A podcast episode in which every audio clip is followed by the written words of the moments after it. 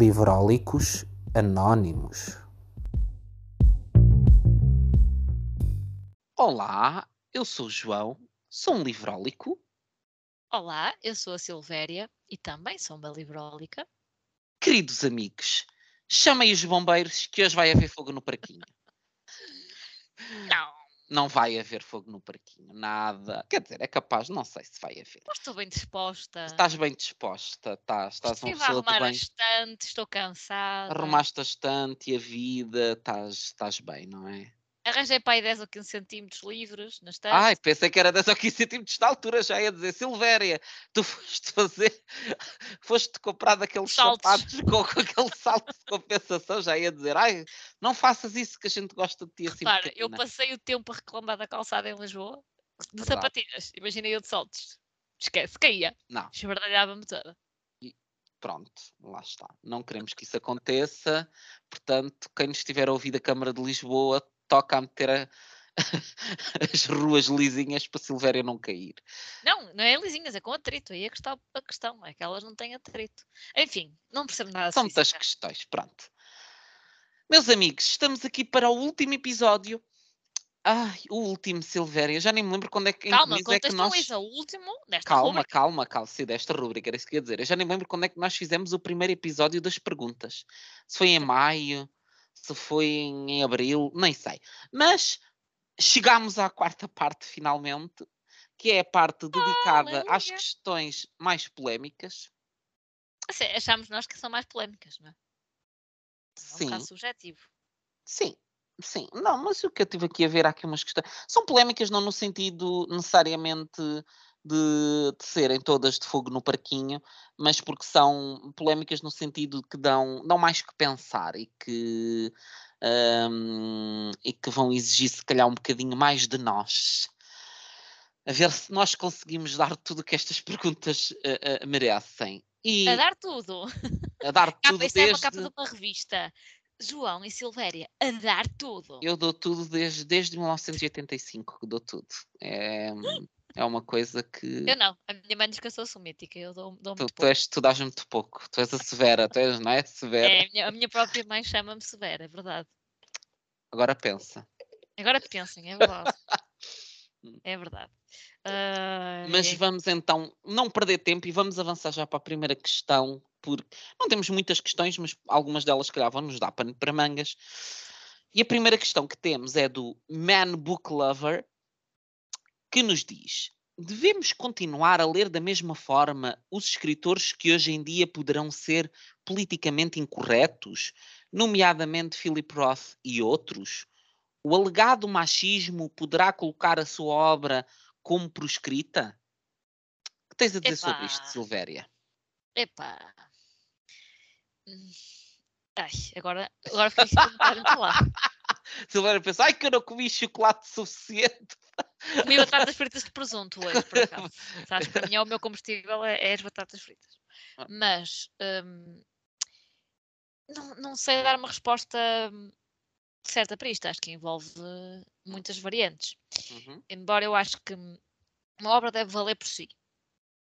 Ah, por isso, ainda há dias li uma banda desenhada que percebi muito pouco daquilo e depois falava com alguém que também lia muita BD que me dizia ah, é preciso ler muitas obras, que aquela faz referência a esta, esta e esta e nem toda a gente chegará lá, só quem leu as mesmas obras que o seu autor e eu pensei, mas então esta obra não vale por si, Pois, porque tu não sim. estás contexto, Então não é um bom livro, de certeza. não é? Sim. Pronto, tudo isto para dizer que é possível, não sei se, se até é o ideal, ler a obra sem pensar na pessoa que está hum, por trás dela, Uhum, naquilo que ela defende politicamente, uhum, porque a obra pode não ser o autor, ou seja, a pessoa Exatamente. pode escrever sobre uma coisa que não defende. Se Certo. temos esta. hum, Se quando um, um escritor escreve sobre pedofilia, canibalismo, etc., Uhum, e não, ele não é canibal, ele não é pedófilo, uhum, Quando é ao contrário, ou seja, se ele é um machista, por exemplo, a obra pode não ser machista. Ah, não, não sei se será muito, possível, muito provável, mas acho que pode acontecer. Por outro lado, contextualizar, conhecer o autor, as suas motivações, às vezes dá-nos pistas para perceber melhor a obra. Uhum. Quando estás à procura dessas pistas e encontras outras informações pelo caminho, até que ponto é que consegues esquecê-las? Uhum. Ou seja, vamos supor que escrevias um livro e eu ia procurar informações sobre o livro, outras as opiniões, e nos entretantos encontrava opiniões polémicas tuas no Twitter. Uhum. Já não conseguia desver. Certo. E isso ia influenciar a interpretação que eu faço da tua obra. Uhum. Mas devo cancelar-te enquanto autor, porque tu deves ser cancelável enquanto cidadão com opiniões controversas? Hum. Por isso que eu digo que isto não é assim uma, Sim. tem uma resposta fácil. Sim, não é, não é, não é uma questão de, de preto e branco, claramente. Primeiro, vou aqui fazer já um parênteses para dizer que ah, contesto a catalogação de Philip Roth como um autor machista. Acho que não é justo. Eu li, não li toda a obra do Philip Roth, li quatro livros dele.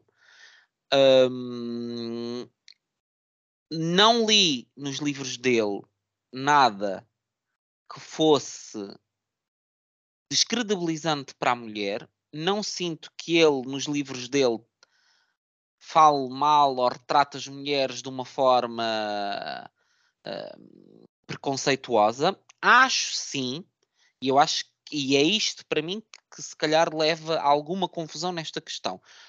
Nos livros do Philip Roth, as mulheres têm geralmente uh, posições secundárias na narrativa. O personagem principal normalmente é um homem e as mulheres são personagens secundárias. Que é a visão do Philip Roth, do universo opção. que ele conhece. Ele é uma pessoa que claramente quis escrever sobre personagens que vivenci- vivenciavam o mundo com a mesma perspectiva com que ele o vivenciou. Há muito nas personagens principais deles, dele, dele próprio e da sua vivência. Ahm, portanto, são muito homens a descobrir o seu lugar no mundo, homens de meia idade a tentar perceber eh, qual é o sentido disto tudo, e nesse sentido, eu acho perfeitamente legítimo que um homem escreva uma história de uma perspectiva masculina, tal como uma mulher tendencialmente quererá escrever uma história numa perspectiva feminina. E isso não quer dizer que um ou outro estejam a denegrir, estejam com más intenções, estejam a falar mal do outro lado. Quer dizer simplesmente que o foco deles é outro. E isto para mim é uma diferenciação que é importante fazer. Uh, porque um, Mas tu acompanhas o que o autor costuma dizer no, noutros n- contextos? não, no geral Eu acho não. que se calhar a questão dele é um bocadinho mais por aqui. Ou Não seja, sei, se ele não, é feminista para lá das obras. não, E isso pode influenciar a visão É sim, mas, mas, mas lá está. Mas a minha questão é: nós devemos andar à procura. Eu, regra geral, quando vou ler um livro, não vou ler quais são as opiniões da pessoa. Eu vou ler o livro. Ah, Certo, mas posso, quando vais procurar posso, informação, ela posso, aparece. é verdade, Isso posso, aparece. algures no meu caminho, ah, encontrar com opinião. Eu acho que eh, com opiniões da, da pessoa com as quais não me identifico, e obviamente nós não somos cavalos, não é? Não temos palas, portanto, não, so- não são os cavalos que têm palas, são os burros, não é? Nós já somos burros, portanto, nós sabemos Não, agora coisas. era assim, não me lembro. O que é que ele está a falar? Não, Nós não é somos burros. precisão? É As precisões, precisão, se calhar, têm. Ah, portanto, nós não podemos desver aquilo que vi. Olha, se pudéssemos desver, muita coisa que eu gostava de desver nesta vida. Olha, Mas pronto, olha, agora pensa. Ahm, nós não podemos desver aquilo que, que, que vimos e a informação com que contactámos. Eu, ativamente, para mim, tu aqui tens duas posições possíveis, que é, se para ti é fundamental só ler coisas de autores de quem gostes e que aches moralmente irrepreensíveis, muito bem, então começas a fazer esse exercício, em, esse exercício em todos os livros que vais ler. O que acho que vai ser extremamente cansativo, não é mas cansativo, é falacioso. é falacioso, sim, está para além disso, mas pronto, tudo bem, a pessoa que quer fazer, faz. Ahm, para mim, de outra forma, estar aqui seletivamente a, fazer julgamentos de valor em casos que é isso que tu dizes, é muito difícil perceber o que é que é o autor a dizer o que é que é o livro, porque imagina, o Philip Roth até podia escrever o livro sobre um homem machista. E então? E não, não se pode escrever livros sobre homens machistas? Pois, às vezes até convém escrevê-los. Sim, exatamente. para, para... que se fale do tema. Claro, depende da forma como é feita. Se for um livro sobre um homem machista, numa perspectiva apologética do homem machista, pronto, aí é problemático. Se for uma perspectiva, um homem machista, em que de alguma forma haja um contraponto ou uma moral da história que diga: olha, se calhar ser machista não é fixe. Um, se calhar é um bom serviço que se faz à sociedade. Portanto, eu acho que nós muitas vezes, hoje em dia, temos uma tendência para ter uma visão muito de de funil, que é uh, vemos temas, mas não vemos como é que eles são tratados. E, portanto, se algo toca num tema, que é um tema tabu, é logo, ai não, ai, pronto. Ai não, porque este livro tem uma personagem machista, portanto vamos, vamos deitar tudo fora. Vamos já acabar com este autor. Não, não concordo com isso. Para mim, Também os não. autores devem uh, ser os autores e os livros devem ser os livros.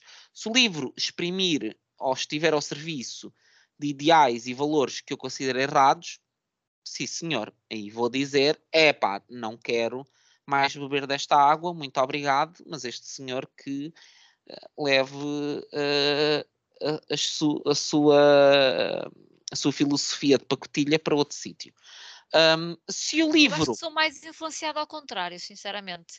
Ou seja, se ler agora uma obra e quando for procurar informação sobre ela, encontrar opiniões controversas dessa pessoa, se calhar consigo não simpatizar com a pessoa, mas continuar mas a gostar continuar. Sim, se, se souberes à partida. encontrar concordo. informação positiva, Sim. ou se for alguma sessão uhum. num clube de leitura, numa apresentação, e gostar do autor ou da autora, uhum. aí provavelmente vou ter tendência a gostar mais do livro. Ou seja, ou tenho tendência a levar mais. O... Não é?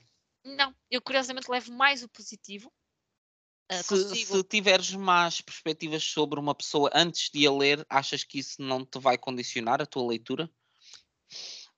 Eu normalmente não procuro muito lento. Mas imagina, pronto, eu até estou a pensar num caso uh, específico de um autor que eu não li, um jovem autor português. Okay. Um, eu te posso dizer, eu vou dizer porque não, não é problema, não conheço a pessoa, não tenho qualquer tipo de relação. Eu não aprecio muito a, a persona do Afonso Reis Cabral. Que me confesso, aqui deixa a minha margem para um dia poder vir aqui dizer, desdigo tudo o que disse e acho que o Afonso Reis Cabral é uma pessoa amorosa e fantástica, não é um escritor que me suscite, hum, que me suscite coisas boas, que eu ainda não li. Eu e uma das razões para eu ainda não ter lido é porque eu sinto que vou condicionado para aquela leitura. E também o que as pessoas me têm dito depois dos livros também não me tem, ver, também não me tem ajudado muito. Nos deixamos influenciar. Mas lá está, mas, mas, eu, mas é isso que eu estou a dizer. Eu, eu à partida, como tenho um, um mau, uh, uma perspectiva já condicionada dele, que não foi porque eu a procurei, mas porque ela veio ter comigo, porque pronto, vi uh, algumas coisas que não que achei, hum, sei se, isto é a minha cena. Um, tenho, tenho esse condicionamento e sinto que vou ter esse condicionamento quando ler como autor. Percebo. Uh, mas sabes que é curioso que digas, des esse exemplo porque pronto, eu já li dois livros dele e numa das vezes uh, foi uma sessão em que ele esteve a bater o livro com um clube de leitura. E eu nem fazia parte daquele clube de leitura sequer. E no fim acabei por, uh, por dar a minha opinião, não consegui estar calada, não é? E, e fui um bocado crítica. E ele encarou aquilo até com bastante fair play. Que uhum. sinceramente uhum. era uma coisa que eu não esperava muito, porque uhum. tem sempre um ar muito tranquilo. E eu pensei, oh, isto se calhar não vai saber lidar com isto. Mas até, até soube, vá. E eu passei a desgostar um bocadinho menos da obra. Não fiquei okay. a gostar dela, não, mas passei a entender algumas opções e se calhar até algumas lacunas. Uhum. Uh, continuo a não perceber uh, porque é que às vezes as coisas estão em determinados pedestais. Eu, Uhum. enquanto leitora, que Uhum. repito, não sou formada em literatura, nem coisa que o valha, mas o facto de conhecer depois a pessoa, conhecer, claro, a nossa microescala de, de leitor que está numa sessão, ah, fiquei a simpatizar um bocadinho mais com a pessoa, pelo menos Certo, pela sua educação. certo, sim. Isso não quer dizer que, que vais gostar mais da obra, mas que se calhar torna-te mais tolerante para as falhas do- dos, para as Exato. falhas na tua perspectiva. Claro, estamos aqui Nas a falar não de perspectiva- de perspectivas individuais. Portanto, eu acho que nestes casos é avaliar caso a caso. Não há, acho que não há uma regra que se possa assumir. Tens que olhar caso a caso, depende do escritor, depende do que ele Depende dos disse. temas aqui, é Depende do tempo, depende do tempo em que ele viveu, que para mim é um fator importante, porque para mim certo? um homem ter uma opinião machista nos anos 20 não é o mesmo do que um contemporâneo ter uma opinião machista. ah, não que a opinião deixe de ser machista, mas uma coisa é uma pessoa ter sido educada e criada e vivido num ambiente em que aquilo era normalizado e outra viver num Tudo, momento toda a em que sociedade isso normalizada. e nós não podemos, e e isso para mim, e, e é um ponto que eu gosto de bater e que vou continuar a bater. Por muito que nós achemos que a nossa moral contemporânea é a melhor e que eh, era aquilo que durante toda a história deveria ter estado em vigor, essa é uma visão que todas as pessoas têm no seu momento atual. Claro. Portanto, houve pessoas nos anos 50 que pensavam: ah, isto agora é que é. Isto Nós é que agora que sim, corretos. nós é que estamos super corretos e toda a gente que teve para trás está errado. Estarmos a tentar aplicar valores eh, que resultam de uma evolução histórica, que resultam de uma aprendizagem eh, de nós enquanto humanidade, enquanto sociedade, enquanto país, eh, estarmos a tentar obrigar pessoas de há 100 anos atrás à espera que elas se comportem como nós nos comportamos hoje, para mim é uma visão, ah, vou ter que utilizar o termo, ignorante. Porque não é assim que as coisas funcionam. E nós, daqui a 100 anos, as pessoas vão olhar para nós e também vão dizer: Ei, estas pessoas eram animais. no, no pior sentido do termo, vão dizer. Eram animais, como é que estas pessoas viviam desta maneira e a tratar as pessoas assim e a ter estes valores? E eu gostaria que daqui a 100 anos, quando alguém olhasse para nós, olhasse com alguma condescendência, que dissesse, ok, eles comportavam-se assim, mas atenção que era um momento histórico deles. E, portanto, essa é, é, isso é algo que eu tento praticar com os escritores, que é não os julgar à luz dos meus valores atuais na, na sua época em que eles muito dificilmente poderiam ter tido esses valores. O que não quer dizer que não haja exceções e que não haja homens em todas as épocas que estão à frente do seu tempo e que, com- mesmo perante os nossos valores atuais, sejam pessoas incríveis. Acho é que termos esse nível de exigência parece complicado. E eu disse que esta questão não era nada fácil. Não é uma questão fácil, não é? Não é uma questão fácil, não é uma questão. Eu acho que aqui cada pessoa deve fazer aquilo que. Acho que aqui não há certos nem errados. Cada pessoa deve E fazer aquilo acho que acima de tudo é difícil ser coerente. é difícil ser coerente e eu acho que o importante é não sermos moralistas. Que acho que aí é que há o ponto, porque há muitas pessoas que depois vêm dizer Ah, tu lês o não sei quantos, que disse não sei o quê, porque ele era não sei quê, coisa... Não tenho paciência para isso. Cada pessoa lê o que quer, ah, nós podemos ler obras de pessoas que- de cujos valores discordamos e cada pessoa tem mais que fazer é meter a sua viola no saco e ler aquilo que lhe apetecer, porque nós não vamos mandar no que é que as outras pessoas leem, portanto também ninguém vai mandar no que é que nós lemos. E assim somos todos amigos e E felizes. ainda está para nascer essa pessoa que me vai dizer o que é que eu posso ler ou não. Oh, E o género e como é que posso ler. Essa pessoa ainda está para nascer. olha, É. e, e quando nascer, que coma muita papa Cerelac, porque Na escola onde Vai vai andar ser. já sou professora há muito. é verdade. A nossa segunda questão vem da nossa querida Conceição, que nos pergunta: a comunicação social cada vez menos dá importância à literatura. Acham que é possível reverter esta situação? O que é que tu achas sobre este tema, Silvéria? Eh, por acaso gostava de ver estudos que nos mostrassem isto, que nos comprovassem de facto e em que medida eh, é que isso é ou não eh, real ou é apenas uma percepção nossa. Uhum, No entanto, é possível que não dê pelo menos a importância que nós, leitores, gostaríamos que, que dessem. Sim. Hum, se é possível reverter, é. Se querem, não.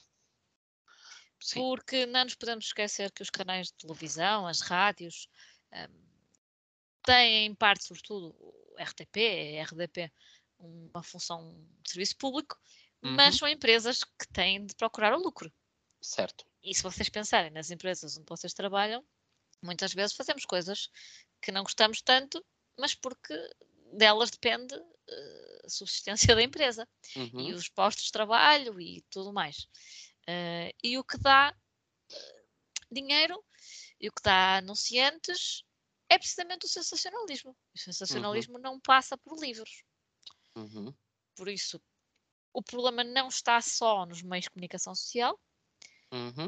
Podiam ter aqui o seu papel de tentar de alguma forma tornar o livro mais presente, mas está em toda uma sociedade que também continua a procurar Uhum. ver o acidente ali na beira da estrada. Claro.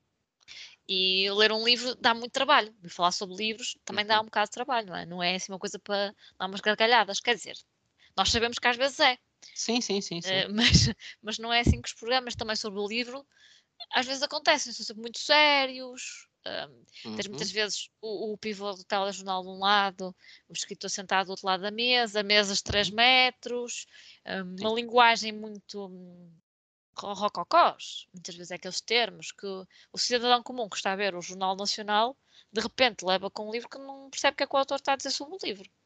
Uhum. Portanto, vai mudar de canal. Uhum. Também não se aproxima muito. Eu sei que também não se pode estupidificar sempre, não é? o- o- as pessoas, mas também não há necessidade às vezes de tornar eh, as coisas eh, assim complexas e Uhum. criar ali distanciamentos. Às Pelo menos não vezes- desnecessariamente. Certo. Às vezes é Uhum. com livros que nem se justifica, Certo. porque toda a história, toda a forma como são escritos não, Uhum. não justifica esse distanciamento. Sim. o próprio autor é uma, ou autora, eh, estamos a usar o masculino genérico, mas o próprio autor é uma pessoa muitas vezes próxima do leitor Uhum. e depois na televisão parece um engravatado, Uhum. um Robocop eh, e o cidadão comum com escolaridade baixa ou média escolaridade pensa, ah, isto não é para mim, vou mudar de canal porque o outro canal está neste momento a mostrar o, o resultado do Benfica. Está lá a Cristina. Olha, Cristina vestida da Ai, não, Zagrega. isso não era assim. A Não Vestida era, da era. Zagrega. Essa é a Júlia, não? Não, Não, sei. não A Júlia é rebolava. delas. Era a Júlia que. Não sei. A Júlia acho que rebola. Rebola? Como assim? No chão. A Júlia rebola no chão. Ah, sim, sim, sim. A Júlia Pinheiro. Isso é uma coisa nova, não? Não, já em tempos. Agora não sei que eu não vejo a Júlia Pinheiro há muito tempo. Mas é uma boa leitora, a Júlia Pinheiro. A Júlia Pinheiro é uma pessoa que lê bastante. Olha, Mariana Alvinha, aí está uma pessoa que devias co- convidar para o Vale a Pena. Nós também Ou podemos um que dia convidar a Júlia. Júlia, se nos estás a ouvir, olha, gosto muito, devo dizer, isto agora é Vamos aqui um, marcar a Júlia Pinheiro neste podcast. isto agora é aqui um momento à parte. Ah, tenho uma espécie de gay crush pelo filho de Júlia Pinheiro, Rui Maria Ai, Pego, no sentido que ele é um querido, um fofo, é mesmo tipo daquelas pessoas que se me dissessem podes ser amigo de um gay português, quem, que- de quem, que- quem querias que fosse? Eu acho que era o Rui Maria Pego, acho um fofo, um querido. Ah, e portanto, Júlia, ó ó, Rui Maria Pego, ó ó, familiares e amigos, se estão a ouvir este programa, gostaríamos muito de um dia receber um deles aqui, porque prontos. É, é Ah. assim, atenção, este prontos foi de propósito, que depois há pessoas que vão dizer, ah, esta pessoa é ignorante, e que até diz prontos. A pessoa gosta de se fazer, eh, pronto, um sotaque mais castiço, às vezes por efeitos humorísticos, tá? a Júlia Pinheiro, sabes que eu não. Pronto, também poderia ser amiga de Rio Maria, não- nunca se sabe, mas a Júlia Pinheiro é muito amiga de uns canitos. um- Estava aqui a ver se me lembrava do, do nome dos cães dela. Ah, Uhum. ela já teve um, penso que já não deve estar entre nós, que era o Benurão. Ah, que Ela tinha o lindo. Benurão. E o, o Trufa, penso que também era da Júlia Pinheiro. E o, o Blanco. Júlia Pinheiro tem um respeito para nomes. Para, Sabes que para no outro dia estava numa conversa ah, a tentar fazer que relações entre pessoas do Bookstagram e apresentadores de televisão, e alguns, no momento da conversa, eu disse: Eu sou Júlia Pinheiro do Bookstagram, não sou. eu sei que sou. Eu Pronto. sei. Desde que eu não Eu seja a. Cristina Ferreira, porque ainda não tenho Ah, tantos Não, não, não, não, não serás a Cristina Ferreira. E não sei, não sei o lugar Tu não sabes o lugar das estacas e, e nunca poderias ser the best bifana maker in the world. Portanto, Hum, Não, não. Não sou filha do senhor da feira, the best bifana sailor, the best bifana sailors in the world. Muito bem. A minha, a minha questão, esta, esta questão da, hum, da Conceição, também engasguei. Esta questão da Conceição é uma questão interessante, mas que me leva a uma outra questão, que é, existe de facto pouco espaço dado à cultura, e especificamente à literatura, na comunicação social. Agora a minha pergunta é, e o espaço que é dado é consumido? É utilizado? Não é. As pessoas vão ver os programas da RTP2 sobre literatura, algumas veem, mas são poucas. Ai, dá tarde, dá tarde. Não me venham com tretas, porque toda a gente hoje em dia, há o RTP Play, toda a gente vê televisão em diferido. Longe vão os tempos em que nós víamos, nos sentávamos e ligávamos e era o que tivesse a dar. Eu hoje eu não faço isso há décadas. Há décadas não, Ai, vês porque Big é Brother, de então? Big Brother, mas aí pronto, sento-me, não é? Ah, é o que está a dar na televisão. Eu sento-me, vou, vou procurar os programas que quero ver e vou ver coisas eh, como se estivesse a ver Netflix, mesmo na RTP. Não, não, não funciona assim. Não estou ali, ai, que vai dar às oito o teu programa, tenho que me sentar à frente da televisão. Não, isso não acontece. Portanto, essa desculpa do ai, não, porque o programa dá às 11 da noite as pessoas não veem. Isso só fazia sentido há 10 anos atrás. Hoje em dia não faz. Os programas estão na internet, estão no telemóvel, tu consegues aceder, consegues ver com boa qualidade de imagem. Tudo, há um desses, desses programas e depois até têm componente podcast, portanto, há imensos podcasts sobre literatura de jornais. Portanto, há oferta. As pessoas procuram-na, consomem-na. Essa, essa oferta muitas vezes é tão bem divulgada como deveria. Pronto, são muitas questões que temos que pensar e refletir sobre elas e que eh, as respostas poderiam ser complexas. Agora, também a minha questão é: a comunicação social tem, a nível de divulgação cultural, o impacto hoje em dia que teria noutros tempos? A minha resposta é provavelmente não. Portanto, olhar para a comunicação social como um possível salvador da literatura, mesmo que a comunicação social tivesse disposta a pôr em horário nobre todos os dias uh, nos canais de maior audiência entrevistas com escritores, uh, não sei se isso era a salvação para a literatura. Não, salvação não seria, de certeza. Não. Podia ser uma parte da solução. Mas Mas... hum, acho que os efeitos seriam muito menos reduzidos do que aqueles que, nós acreditamos. Eu acho que, que, a comunicação social funciona muitas vezes como bote expiatório para muitas coisas.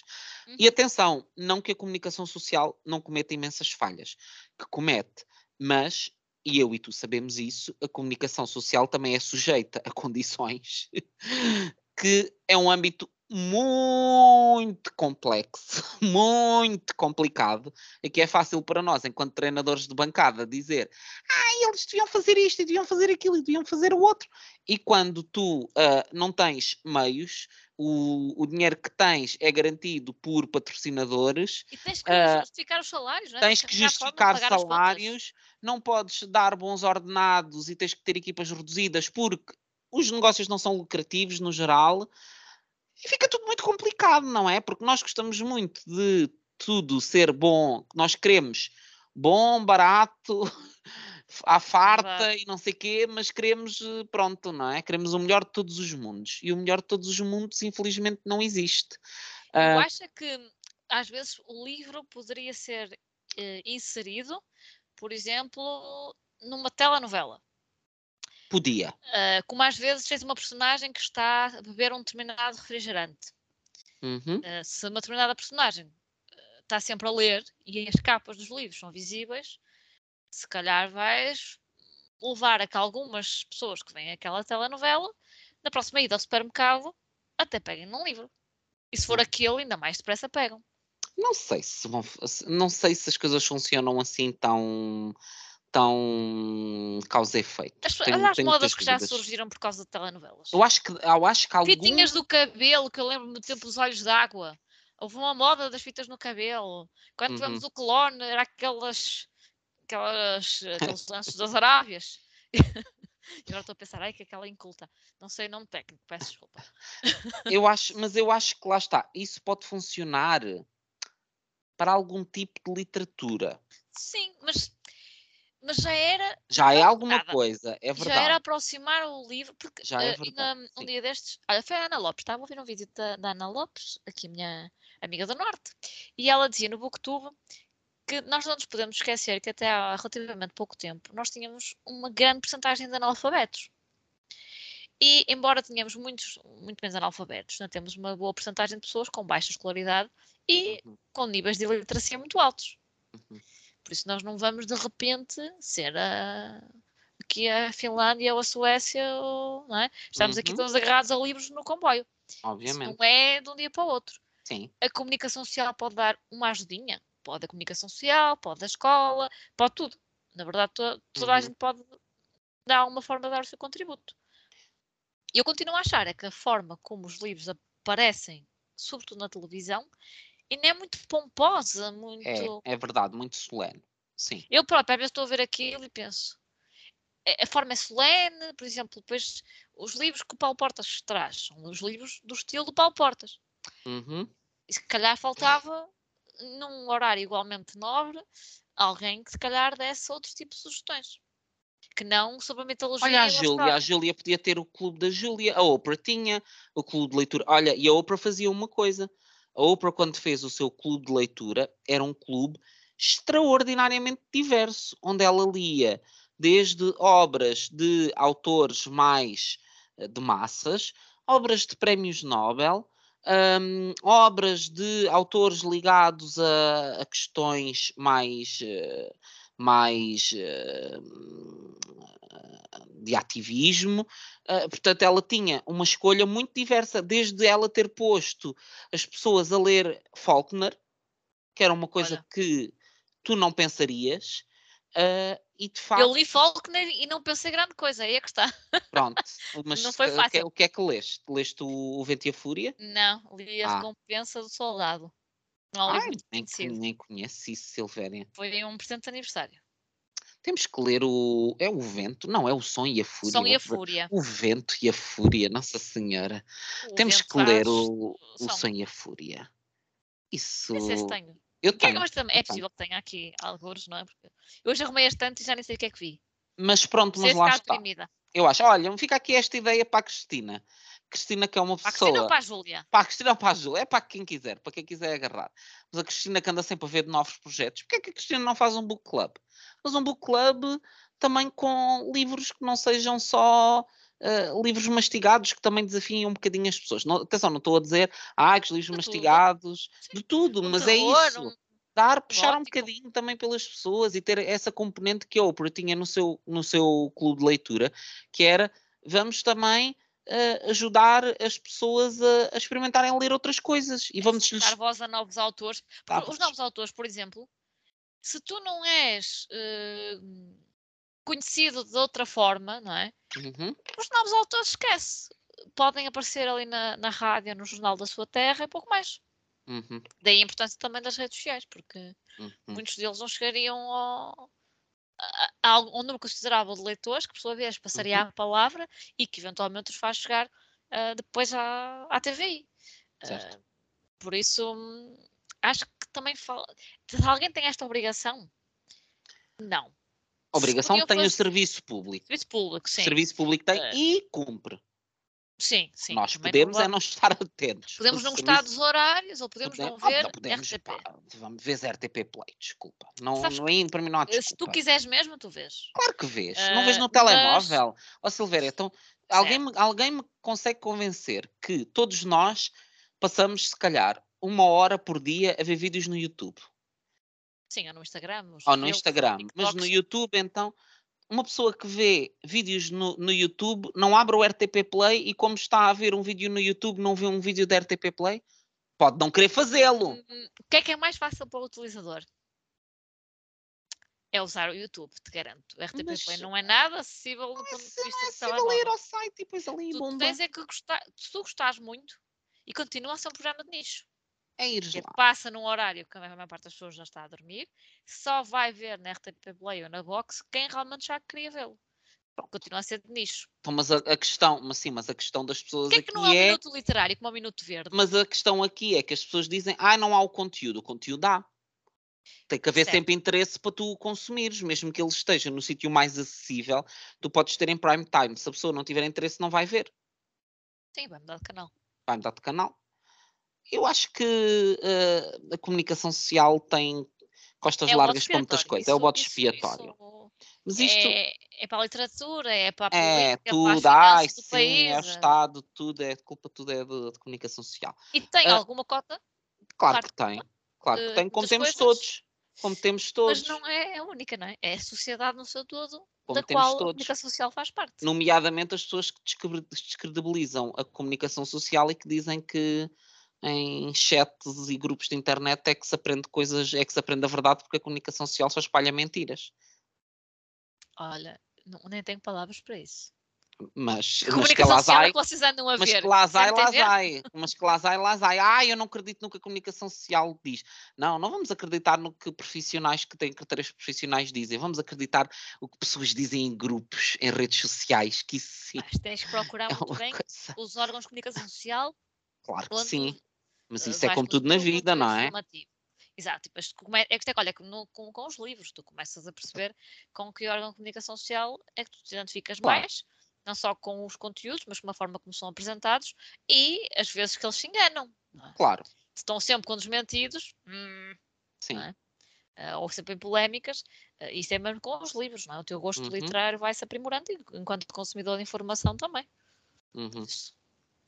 Mas pronto, vamos passar à próxima questão, ainda da Conceição, que diz: O que pensam da venda de livros em supermercado? É democratizar o objeto, não acham? Acho que sim.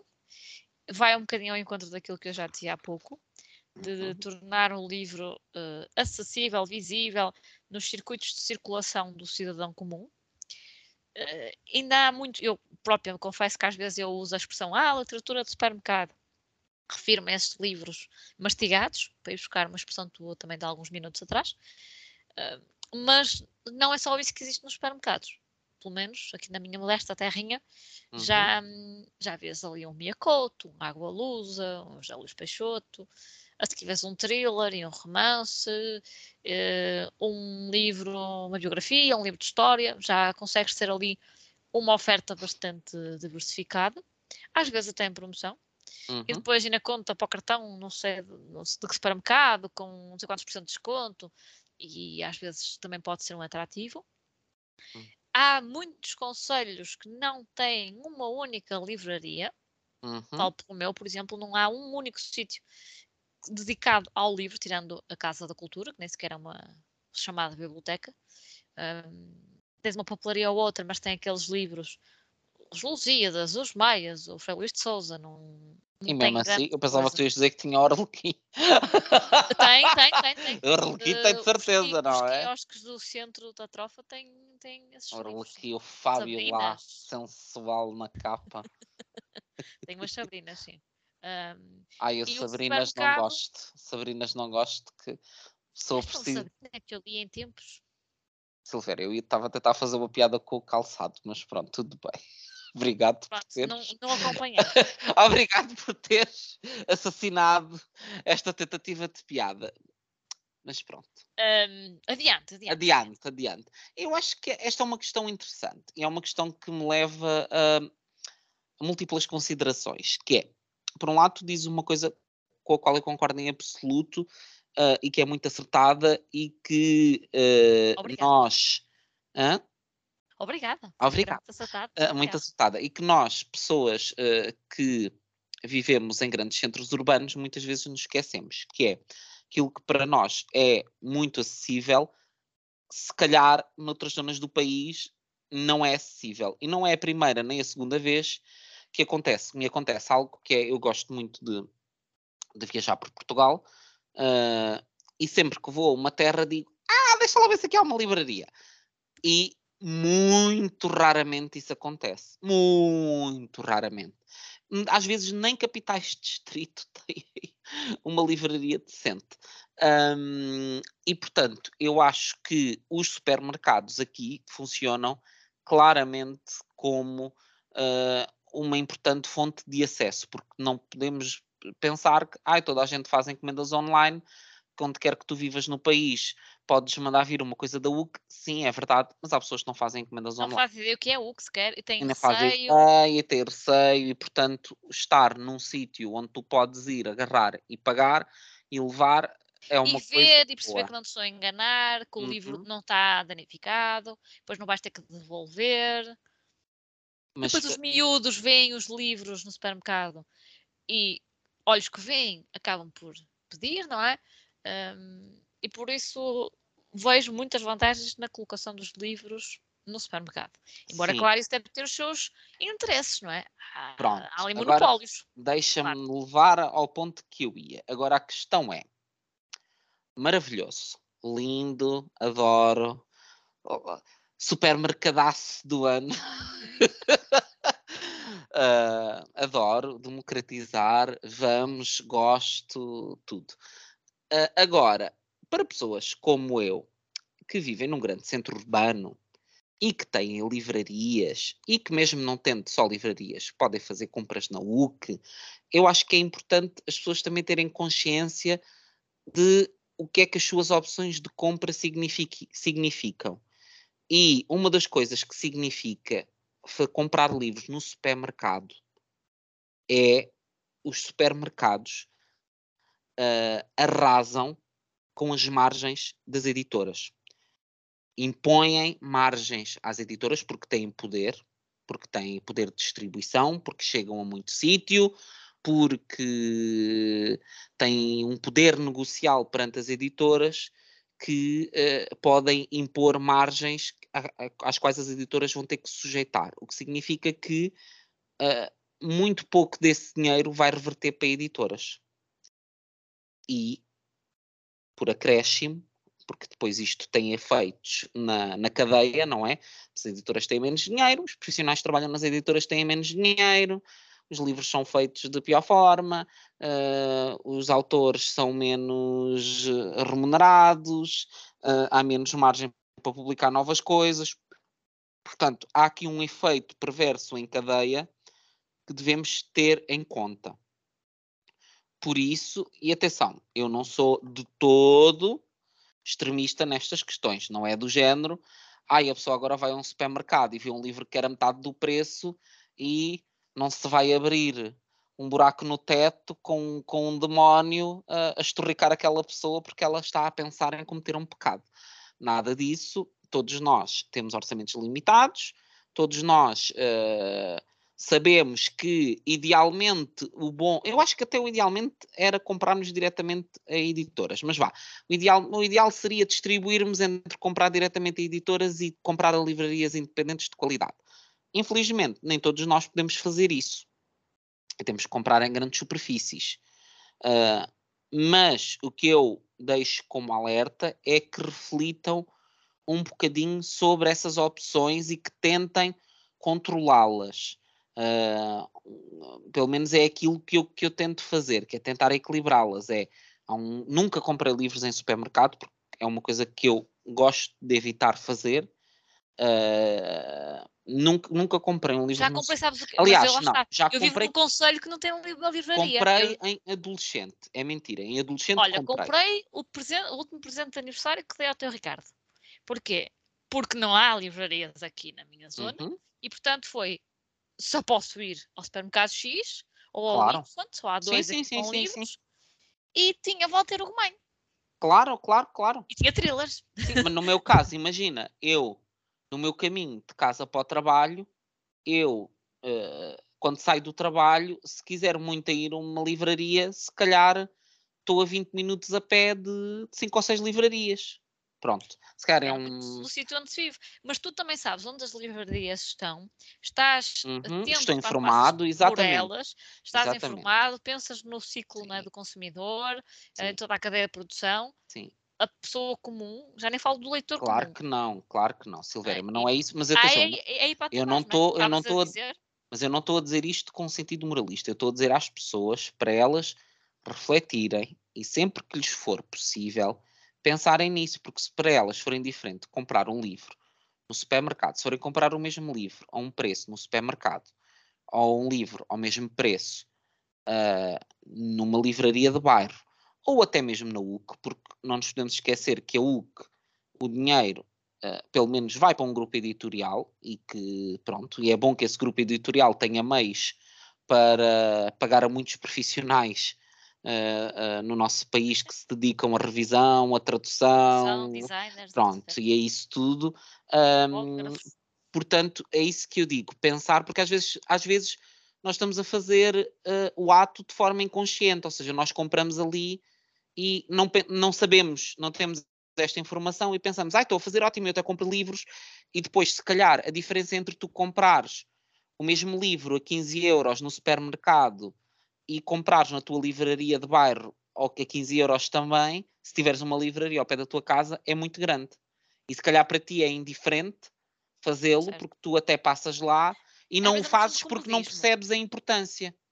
E eu Sim, acho que é importante, é importante refletir, pode ser como diz, mas é importante as pessoas pensarem sobre isso e pensarem de que forma é que as suas, as suas compras também podem ter impacto, porque eu acho que é um, há um- E não um- é só nos livros. Não é só nos livros, é verdade. Eu acho que a compra é um ato muito importante e é um ato de muito poder e, e que nós, nas decisões daquilo que compramos e que não compramos, E a quem? e a quem, é uma forma de exercermos o nosso poder e de darmos meios a quem nós achamos que os deve ter. E, portanto, acho que não devemos abrir mão disso. Correto, afirmativo. Correto e afirmativo. Então vamos a mais uma questão Vamos de lá. Conceição. Conceição, um grande. Ahm, Conceição pergunta: Ui, esta, esta, esta é boa, Silvéria.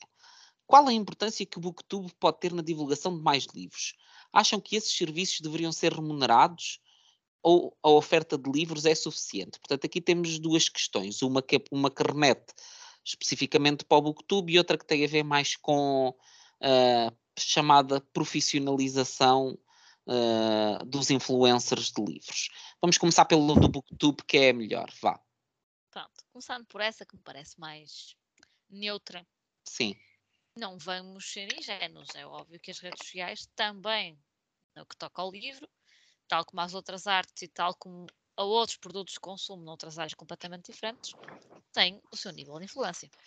Uhum. Nós somos muitas vezes levados a comprar algo ah, porque é moda, ou porque vimos alguém que nós conhecemos recomendar, ou alguém que nós não conhecemos, mas que tem características parecidas connosco na idade, no género, no- na profissão, no estilo de vida, etc. Isso leva-nos a estar atento a um telemóvel, a um computador, a uma determinada marca de roupa, e com os livros isso também acontece. Ahm, e as redes sociais, seja no YouTube, Instagram, nos podcasts, TikTok eh, e outras nos blogs e por aí fora, têm o seu papel na divulgação, sobretudo até dos autores eh, em início de carreira, ou menos conhecidos. Uhum. Porque muitas vezes, sem estas plataformas, estas pessoas, os livros ficavam nos armazéns das editoras e algumas nem Uhum. lhe devíamos chamar editoras, porque aqueles são gráficas, mas enfim, ficam lá parados. Eh, Agora divulga co- com a tua rede de contactos, desenrasca-te, e a pessoa não sabe para onde se virar. E a pessoa, por exemplo, tens um autor que escreveu um livro em Beja. Essa pessoa nem sequer está num grande centro urbano. é como é que ela vai chegar ao, ao país todo? A internet é uma, uma boa possibilidade Hum. para isso. Ahm, e por isso acho sim que o Booktube, o Instagram, etc., Uhum. tem um, um importante papel nessa divulgação, para o bom e para o mau. Ahm, Uhum. Pronto. Eh, Portanto, se calhar agora. Esta é a tua primeira pergunta. Esta é a tua É. a, a- pergunta. Ahm, eu aqui, pronto, não percebi se a Conceição queria que falássemos especificamente do Booktube ou se, ou se queria que falássemos do Book Cenas no Acho que era geral. de cenas em geral. Se calhar no Book. Cenas em geral. Ah, eu acho que, eh, falando especificamente sobre o Booktube, ahm, eu tenho pena ah, de achar que o Booktube não está tão dinâmico quanto poderia estar. Um, não que haja poucas pessoas no Booktube, mas eu, na minha opinião, acho que em termos de oferta, não há muita oferta porque há muitas pessoas a fazerem o mesmo tipo de conteúdos e a falarem do mesmo tipo de livros. Eu, por exemplo, dentro do meu gosto literário, tenho dificuldade em me sentir, em olhar para alguém no Booktube. Às vezes uma pessoa ou outra vão falando de coisas que me interessam, mas não, não há alguém que eu diga, esta pessoa fala dos meus livros, dos livros que eu quero ler e é a pessoa que, que, que eu sigo. Porque gosto muito de seguir a Ana Lopes, que é para mim a, uma referência, porque a Ana, mesmo quando lê livros que uh, eu à partida não leria ela fala sempre deles de uma forma tão interessante que eu às vezes até ponho, eu às vezes até em penso, causa. se calhar eu devia ler isto. Uh, e já aconteceu, em alguns casos, eu, eu abrir ali margens uh, de livros que eu acharia que estariam fora das minhas áreas de interesse e depois pensar, hum, se calhar não, isto não é, não é assim tão descabido para mim enquanto leitor. Um, mas tenho pena que não haja mais uh, mais gente a falar de, de mais Posso livros. porquê? Dá trabalho. Dá muito trabalho. E também não leva, é o que chama mais. Uh... Leva muito tempo. Sim. Estamos cada vez mais numa era em que se procura o conteúdo rápido. Sim. Uh, e o YouTube é propício para vídeos um bocadinho mais longos. Ó Silveira, e eu percebo perfeitamente uma coisa básica que é uh, entre tu fazeres um livro da. entre tu fazeres uma review de um livro da Cara Hunter que, que vai ter eh, se calhar 500 ou 600 pessoas a ver logo à partida, ou ires fazer um, um vídeo sobre o novo livro da Joana Bertel, que se calhar tem 100 ou 200 visualizações, se correr muito e bem. E porque querem ouvir a pessoa, não Pronto. o livro, muitas vezes. Uh, eu percebo perfeitamente que isso são opções que as pessoas muitas vezes também têm que fazer e que são caminhos e são escolhas e que eu acho que são perfeitamente legítimas. Nenhum e... de nós tem o direito de impor às pessoas o falarem de, de determinado certo. tipo de livros. E há uma outra coisa hoje em dia no Booktube, ou pelo menos as pessoas que eu sigo e que sei que estão ativas no Booktube português. Houve uma altura em que nós tínhamos muitos jovens estudantes, uhum. ou pessoas desempregadas. Hoje em dia está toda a gente, ou praticamente toda a gente, a trabalhar para tu fazeres um vídeo, tu tens de ler.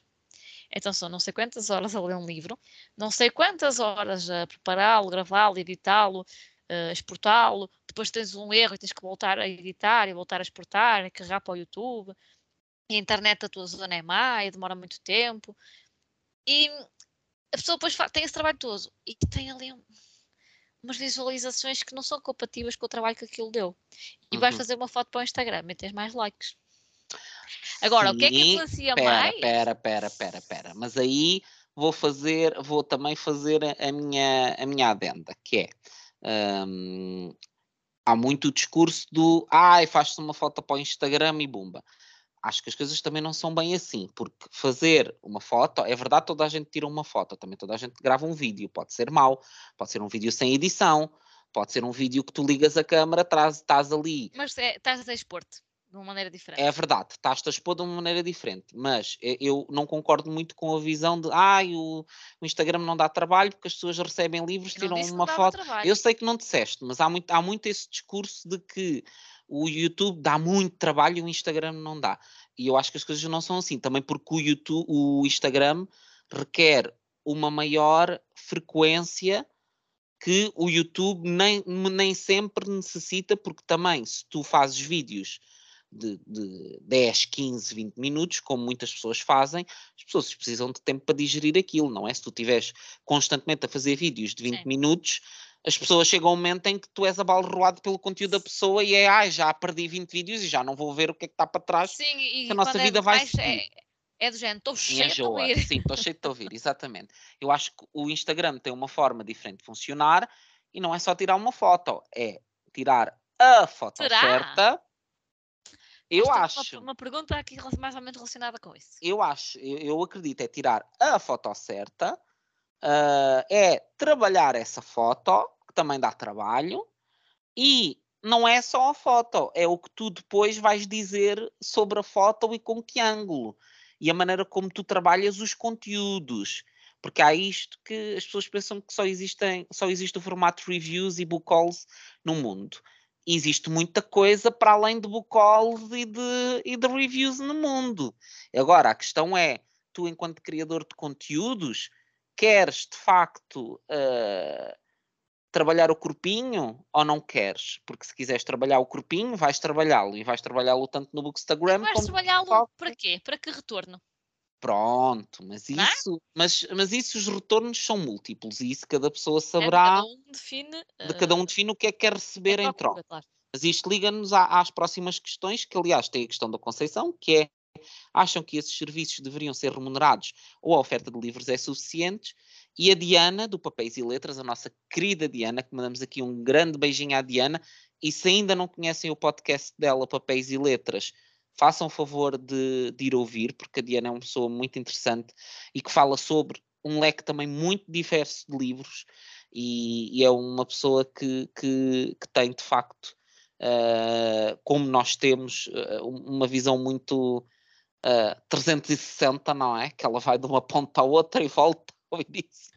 Aquela é uma coisa. Sou fã, sou fã da Tá, Diana, fã. fã do, do Tá. podcast dela e a Então. Diana é uma daquelas pessoas que eu gosto de ouvir falar sobre livros que Uhum. eu, à partida, não vou ler, como muitos dentro da fantasia, curiosamente. Mas Verdade. fico dentro do assunto, sei mais alguma coisa. E essa também é uma das vantagens das, das redes sociais. E ela pergunta-nos é a pergunta. o que acham que a malta do book, o, o que acham de a malta do book do book cenas ser paga pelo trabalho que faz, como acontece com alguns dos nossos amigos no Brasil. Viam-se a fazer isto a tempo inteiro? Se tivessem um rendimento que viesse deste nicho, atirar-se-iam a mais projetos que gostavam de concretizar? Pronto, tudo isto remete para o fabuloso mundo da profissionalização e do ser pago, não ser pago. O que é que tu tens a dizer sobre isto, Silvéria? Silvéria eu já está a ficar. Estou já está a compor ficar. a questão na Está com cabeça. calor. Ela, a Silvéria está a ficar com o ar acalorado já. Ah, ai, quem, quem ouvir este podcast agora assim aqui do nada vai ficar a pensar coisas sobre mim. Ahm, se eu me via a fazer isto a tempo inteiro. Hum. Neste momento, convém contextualizar, que até parece que às vezes as pessoas se esquecem deste pormenor, mas eu tenho um trabalho, não é? Ah, do qual gosto. Também eu sei que é estranho as pessoas dizerem que gostam dos seus empregos, mas eu gosto do meu e gosto do que faço com as pessoas com quem faço.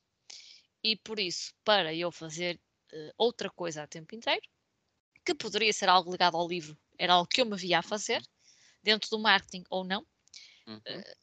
teria de ser bem remunerado para justificar eu deixar o trabalho que tenho numa área que gosto Uhum. e provavelmente para ir para mais longe de casa, porque trabalho relativamente de perto, e por isso, quem é que estaria disposto a pagar esse preço?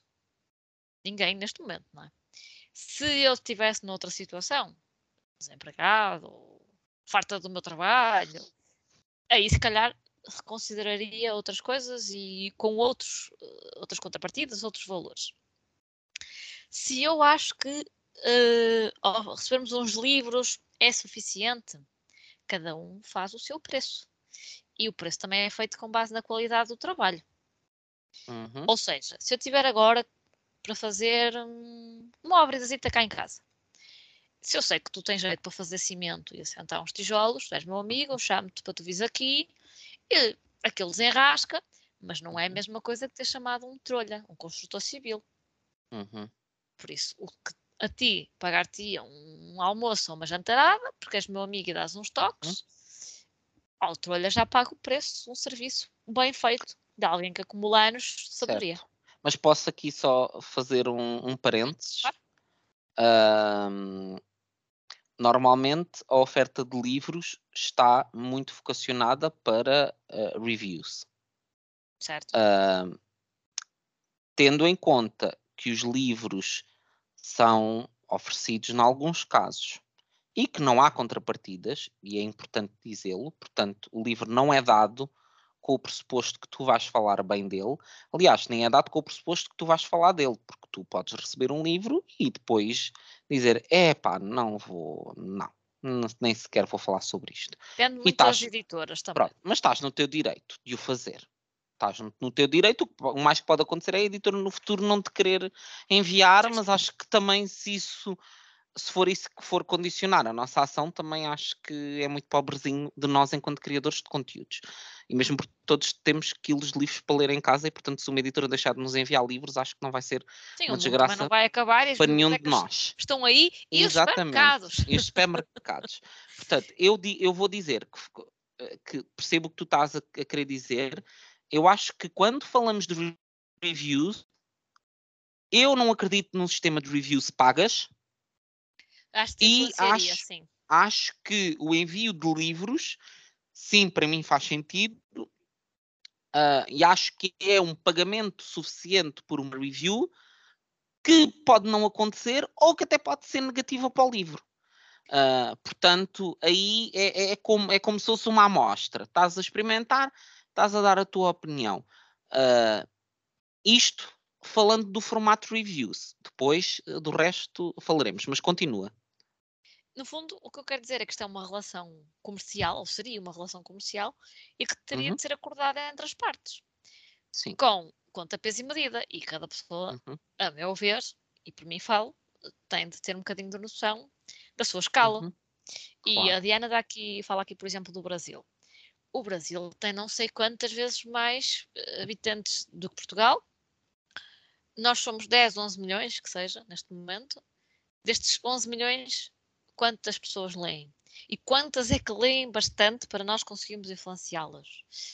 Eh, por isso, se isto poderá vir a ser pago, eu acho que sim, mas também não vamos pensar que agora vão todos aqui os criadores de conteúdo Hum. começar a fazer isto um emprego. Podem fazer um part-time. Isso acho que é Sim. bastante possível.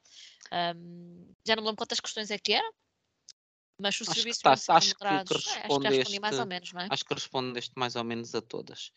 Hum, eu, hum, eu já disse isto, acho que tenho mais questões do que respostas para isto. Eu continuo a achar que, vendo isto naquela perspectiva de ah, eu sou, sou uma pessoa que já tem uma comunidade de tantas, portanto eu só falo de coisas se me pagarem. Ah, que acho que é o que algumas pessoas entendem como profissionalização.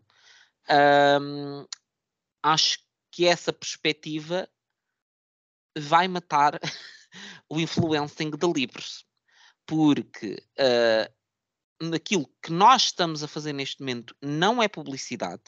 Publicidade é uma coisa que requer um contrato e que requer uma pré-definição daquilo que vai ser entregue, e não é isso que nós fazemos. Eu não faço publicidade a livros. Eu falo sobre experiências de leitura e falo sobre livros que saíram, não na perspectiva de eh, os publicitar. Falo na perspectiva de eu querer falar bem e de querer falar mal sobre os livros que eu quero e com os quais eu tive essas experiências. É uma perspectiva de total liberdade. Quando tu estás a fazer publicidade, tu estás a dizer, ok, sim senhora, o que eu vou dizer é isto e para eu dizer isto vão-me pagar aquilo. É um contrato. Ninguém te pagaria para dizeres mal, não é? Obviamente. é um contrato, atenção, não estou a dizer que é ilegítimo, estou a dizer que há um pressuposto, que há um controlo, quando estamos a falar de publicidade, há um pressuposto que há um controlo sobre eh, aquilo que é o produto final. Que é uma coisa que, se as pessoas quisessem eh, consumir publicidade, tinham muito por onde a consumir. As pessoas veem o que é que é um influencer? É uma pessoa que supostamente tem uma opinião ah, vá, não diria desinteressada, mas que tem uma opinião própria sobre coisas e que está ah, e com quem tu vais criando uma relação com base naquilo que vais conhecendo do seu conteúdo e das suas experiências, e com base nisso vais valorando a opinião dessa pessoa. A partir do momento em que tu percebes que, que a, a pessoa é paga para dar determinada opinião, para mim isso vai minar a influência e, e vai acabar com aquilo que pode ser eh, a nossa, eh, o nosso verdadeiro eh, matéria-prima, que é termos alguma posição de eh, alguma idoneidade e de podermos funcionar como prescritores ou como ah, ou como pe- peneiras Uh, daqui como peneiras é muito bom. Podemos fosse... Não é isso que eu queria dizer, está-me a faltar a palavra. Um, uh, não era bem isso que eu queria dizer, mas sim, mas é nesse sentido. Funcionarmos um bocadinho como filtro do mercado editorial e dizer às pessoas: olha, de todos os livros que estão no mercado, estes eu acho que valem muito a pena. E obviamente que essas opiniões não são universais e que são falíveis e tudo isso. Sim, mas é tu que tens estas determinadas características como certo. leitor, certo. achas que neste momento certo. que os outros poderiam ler era isto. E quem és tu para, para fazer isso? És, és quem as pessoas que do, do outro lado acham que tu és. Ou seja, tens o valor que as pessoas te atribuem. E é por única e simplesmente isso que é o teu, uh, a tua ferramenta de trabalho e aquilo que te mantém como uma pessoa relevante uh, nesta área do book cenas ou não. Um, agora, e aí entramos nos outros 500. As editoras deviam de olhar para nós numa perspectiva mais estratégica deviam uh, tirar a cabeça debaixo da, da terra e deixar de pensar só, ai ah, pronto, olha, um livro sai e vamos fazer a sessão de apresentação do livro na livraria X, uh, que estão lá três gatos pingados, e depois mandamos o livro para pa 50 críticos, que ninguém vai ler, mas não interessa, vamos enviar para eles, porque tem que se enviar livros para críticos, e depois uh, vamos enviar o livro também para o Paulo, Paulo, Paulo Portas, e também enviamos para o Marcelo, que ele também gosta de ler, e mete, mete também um livro para o Marcelo. Marcelo. E também isto, este livro vai acabar aí no, a ganhar pó, portanto mais vale mandar para o Marcelo. E pronto, olha, já agora manda aí para, para 20 pessoas do, do Instagram. Pronto, que é para dizer que fazemos uma coisa com, com as redes sociais, que é o que em muita medida é feito hoje em dia. Uh, eu acho que as editoras têm que também começar a pensar hum, como é que nós podemos jogar isto a nosso favor. E é olhar para um modelo, se calhar, de projetos especiais que podem ser interessantes, que é agarrar num de nós e dizer, e uma editora dizer, esta pessoa é o meu embaixador, eu vou criar um clube de leitura que vai ser organizado por esta pessoa, esta pessoa vai mobilizar pessoas para lerem os nossos livros. Certo, maravilhoso. Sim, como às vezes no Brasil fazem isso só com as caixas, aquelas caixas maravilhoso. de Tens, oh. tens dois ou três influencers que padrinham, no fundo, aquelas caixas um, essa poderia ser uma, uma hipótese. E uma coisa que me mete muita confusão, agora até do ponto de vista do marketeer. Uhum. Tens uma série de conteúdos, fotografias no Instagram, episódios de podcasts, vídeos no YouTube sobre o teu livro e tu o que é que fazes com isso? Muitas vezes um livro que tu enviaste, ou mesmo nada. que a pessoa tenha, sido, tenha comprado, não fazes nada. nada com isso. Nada. E às nada. vezes estamos a falar de vídeos que são só sobre aquele livro não é como se estivessem a falar da concorrência, que não tem uhum. palavrões, uhum. ou que não um, linguagem pouco familiar, ou que a pessoa não está com a casa toda desarrumada, com o cabelo oleoso, sei lá. Uhum.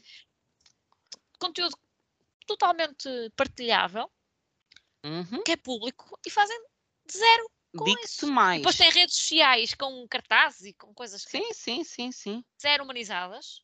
E eu pergunto, mas, mas o que é que tem na cabeça? Digo-te uma coisa, salvo raras exceções, eu, por exemplo, quando nós gravamos episódios sobre livros, especialmente se são episódios em que nós falamos bem dos livros, obviamente se formos falar mal, não, acho que não faz sentido, não é? Mas episódios em que nós falamos bem de livros, eu já fiz enviar uh, o link do episódio e enviar até uma imagem para as pessoas poderem usar. Uh, para meter, opá, nem que fosse meter uma story com o link, já estava ótimo.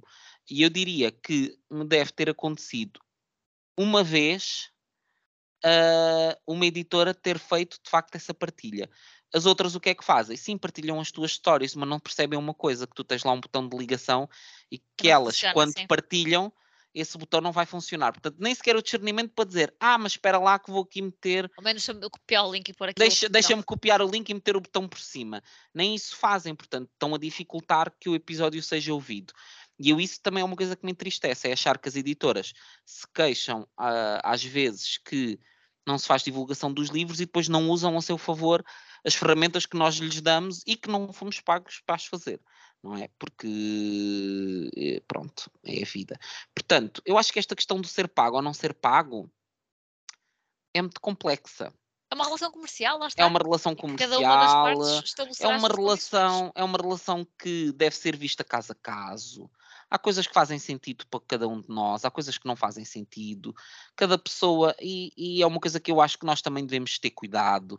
Nós uh, temos uh, aquilo que nós temos é a nossa credibilidade, e a partir do momento em que nós aceitamos ser pagos por tudo e um par de botas, uh, isso pode ter reações diversas, e há casos no Brasil em que isso acontece, em que as pessoas depois começam tu até me falavas no outro dia de uma pessoa que estava que tinha feito um contrato para vender refeições, refeições congeladas, não era? Ah, sim, ou refeições prontas, sim, sim, sim. E eu acho que as pessoas têm que ter, não quer dizer que isso não possa fazer sentido em alguma perspectiva. Queres ler mais? Então não vais cozinhar. Não vais, vais cozinhar. almoço. Estás Pronto. a ver?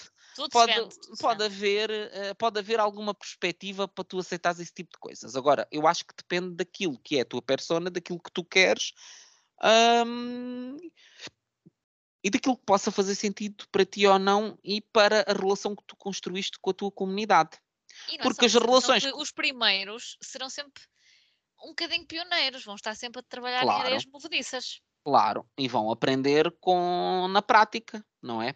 Porque nós agora estamos deste lado e eu sinto que toda a gente está muito com a ótica do venha dinheiro, venha dinheiro, venha dinheiro. Mas eu não sei se esse venha dinheiro, venha dinheiro, venha dinheiro depois, quando de facto começarem a aparecer oportunidades pagas, essas coisas vão ser como as pessoas estão à espera. Basta pegar novamente o exemplo do Brasil, até por uma questão de língua. Se pegarmos naquelas, naquela meia de canais de pessoas que realmente vivem do Booktube, repito, no Brasil, à escala do Brasil, essas pessoas têm um conteúdo que nós ainda não temos em Portugal. Não uhum. vamos uhum. agora aqui ser ingênuos. Muitos uhum. desses vídeos têm uma preparação, um guião, uma pesquisa, uma uhum. edição uhum. que nós não temos. Uhum. Precisamente porque muitas vezes trabalhamos, temos meios reduzidos e porque Obviamente. também ninguém nos paga. Certo. e se não paga, não há dinheiro para investir. Sim, se não tens tempo, uma pessoa que faz, que está a trabalhar como eu e tu, uh, 9 a 10 horas do, do seu dia, pronto, contando com o horário para almoço, sim, sim. obviamente não vai-se chegar ao final do dia e estar a fazer guiões todos os dias para episódios de 40 minutos de vídeos. É nem, nem de vídeo nem de áudio, não é? É preciso nem de áudio. ler para fazer os. Claro, e depois precisas de ler. Ainda, para Quer além dizer, de produzir conteúdo, ainda tens que ler, portanto. Já viram? Porque é, é muito mais difícil produzir conteúdo para determinadas áreas como é o caso dos livros, em que exige ler, Sim. ler um livro demora horas. Não é como um do filme. que eu agora receber uma camisola e abri-la e dizer, ah, porque esta cor, este tecido, estas costuras e este corte, que é muito mais imediato. Sim, sim, sim, consigo fazer um conteúdo com primeiras impressões. E de uhum. livros, ok, faz um unboxing. Ah, aquele livro é mais, uh, mais grosso. ah, este papel é maravilhoso. Adoro Ai, folhas brancas, papel. gosto. Ai, adoro. Folhas brancas do folhas amarelas. Ai, a sensação Olha. deste papel na pele é, é maravilhosa. Isso não, si só não alimenta. Pois, não alimenta, não. canal, um, não. Instagram. Sim, algo que tem de ceder, não é? Porque se tu trabalhas, se tu tens pouco tempo livre, se tu tens que ler e se tens que, e se tens que, produzir conteúdos, eh, pronto, não podes estar em todas as frentes. E daí que eu acho. Daí. Se tiveres que escolher, tu vais escolher ler. Sim, ou deverias fazê-lo, mas daí que me espante que algumas pessoas consigam fazer isso tudo. Ou aparentemente fazê-lo. Eu vou dizer muito sinceramente, estando em três plataformas diferentes, não sou mulher de sete ofícios, mas quase. Um dia quando for para o TikTok, sabe? Um, comparando o Booktube, o Bookstagram e o podcast, o que me dá mais trabalho é o YouTube, sem comparação possível, mas o que me dá mais dor de cabeça é o Instagram que está sempre a bloquear e uma pessoa faz um Reels e depois uhum. aquilo não guardou metade, depois tens que fazer outra vez e fecha a aplicação. O Instagram faz-me revirar os olhos mais vezes. Um, o YouTube acaba por ser mais amigável, pelo menos uhum. para mim. Uhum. Mas produzir conteúdo para o YouTube é... demora muito mais tempo do que, do que aquilo que estamos a fazer hoje aqui, por exemplo. É, pois. Aumentando os vídeos, claro. É completamente diferente a fazer um vídeo e mostrar livros ou uma coisa mais fundamentada. Isso que vale pesquisar algumas coisas. Eh, uhum. Mas o YouTube dá mais trabalho. Isso. Como pessoa que está nos, nos três, nas três frentes. Dá-te mais uh, trabalho, mas é aquilo que eu te digo, por vídeo. Mas se calhar aquilo que tu tens que produzir para estar no, no Instagram ou para estares no, num podcast, em termos de regularidade, acaba por, com, acaba por ser eh, ela por ela. Hum, mesmo Eu, assim. eu, eu digo-te, eu entro, eu entro o podcast hum, e o podcast também me dá mais trabalho a mim do que, do que a ti, porque eu também faço mais Sim, episódios sim, claro. e hum, eu, eu acho que tem, tem essa questão. Eu, obviamente, o Instagram também depende do- das coisas que tu fazes. Se me perguntares, ah, as reviews dão um trabalho tremendo. ah, na maior parte dos casos, não, porque tu também, quando começas a fazer um trabalho, começas-te a tornar bom nele. Sim. Tu, mesmo em termos de cadência de escrita, atenção, não estou com isto a dizer que as coisas são escritas com os, com os pés, não é isso. Mas tu, quando escreves muitas vezes no mesmo formato, aquilo é Sim. natural para ti, até a Sim, dimensão. pa- e para nós anos mais fácil. Eu- imagina, eu neste momento, pronto, eu trabalho com escrita, eu neste momento também. praticamente já, já nem preciso controlar o número de caracteres, porque raramente eu escrevo algo que já não esteja ali feito para aquele número. Portanto, é uma coisa, imagina, eu fazer um- um- uma review, ok, exige-me o tempo de eu tirar uma foto, que pode implicar, eh, pode ser uma coisa de 15 minutos, ou pode ser uma coisa de, de uma hora, porque pode ser uma foto que eu tenha de ir a um sítio, que depois no sítio tenha que procurar onde é que quer tirar a foto, depois E tiro depois dá aqui, sombra e tens que. re- depois tira ali, depois que não sei o quê, depois esta está torta, chove. depois esta está não sei o quê, depois chegas a casa, depois vais escolher e depois vais meter aquilo na, no Lightroom para pôr no formato e para trabalhar as coisas e não sei o quê, depois às vezes ainda vai para o Canva porque queres meter não sei o quê e depois ainda vai para não sei aonde, portanto, hum, o que lá está. ah, quando fazes três ou quatro posts assim durante a semana e tens alguns deles que não são só assim, mas são carrosséis ou que têm alguma Sim, coisa reels. de informação trabalhada, dá é muito tempo numa semana ali despendido.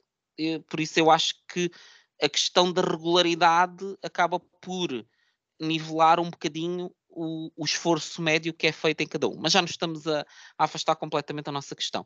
Eu, no meu caso, trabalharia em exclusivo ah, nisto. Eu gostaria de trabalhar em exclusivo na área da cultura e dos livros. Não gostaria que o meu rendimento viesse em exclusivo disto, porque acho que quando isso acontece, ah, a pessoa vai privilegiar aquilo que lhe dá dinheiro e não aquilo que quer fazer. E eu quero privilegiar na minha presença ah, nas redes sociais, a falar de livros e aqui no podcast, quero privilegiar aquilo que eu quero fazer. E, portanto, isso requer que eu tenha independência económica face a isto. Se eu gostaria que isto me desse um complemento de, de, de rendimentos, gostaria muito. gostaria, mais que não fosse para eu comprar os livros.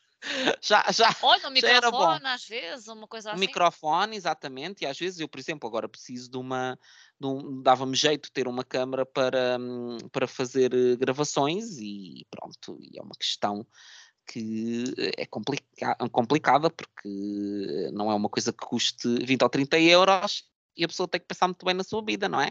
FNAC, Hum, se me quiseres oferecer um microfone. FNAC, ou, ou se alguma empresa de tecnologia ou alguma cena estiver aí a ouvir e quiser oferecer, pode ser um, um microfone, eu precisava muito de uma câmara para fazer assim, eh, uma espécie de vlogs e coisas do género, uma câmara com estabilizador.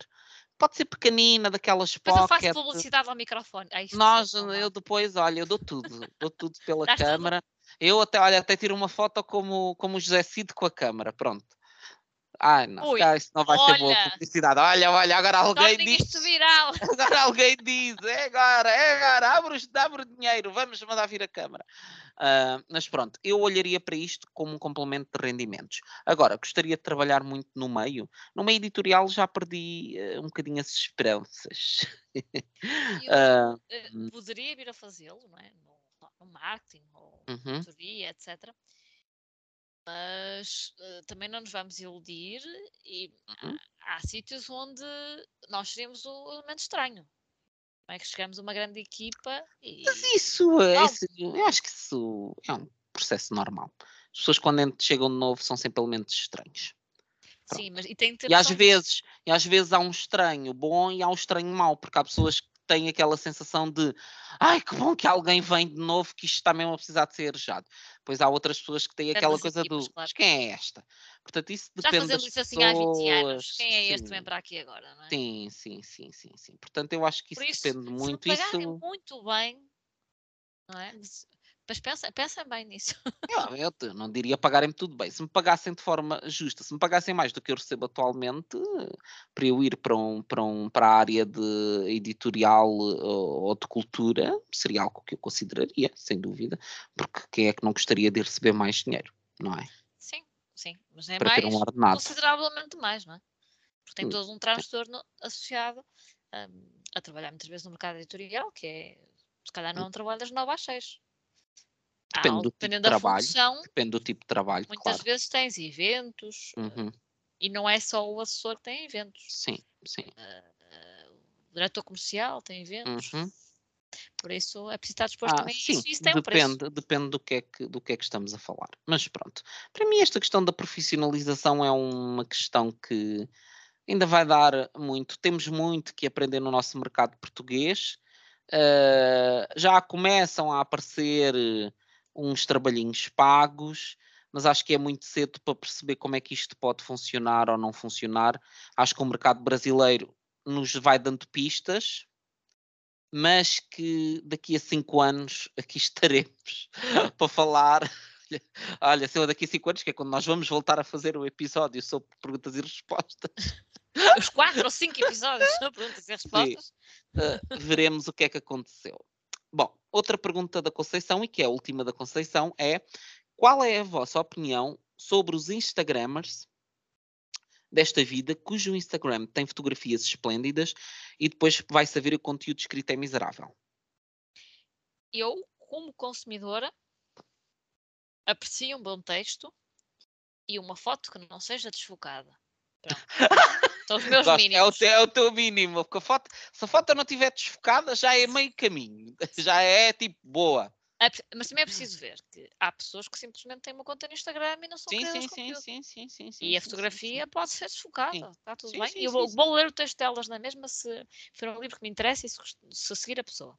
Certo. Mas os meus mínimos são estes. Uh, Uhum. Se gosto de ver uma bonita fotografia, gosto. E eu, Silvéria, continuo a preferir o texto. No entanto, há pessoas que preferem a fotografia. Ou que Uhum. é isso que as atrai primeiro. E é um feed bonito, organizado, em tons pastel ou cor de tijolo.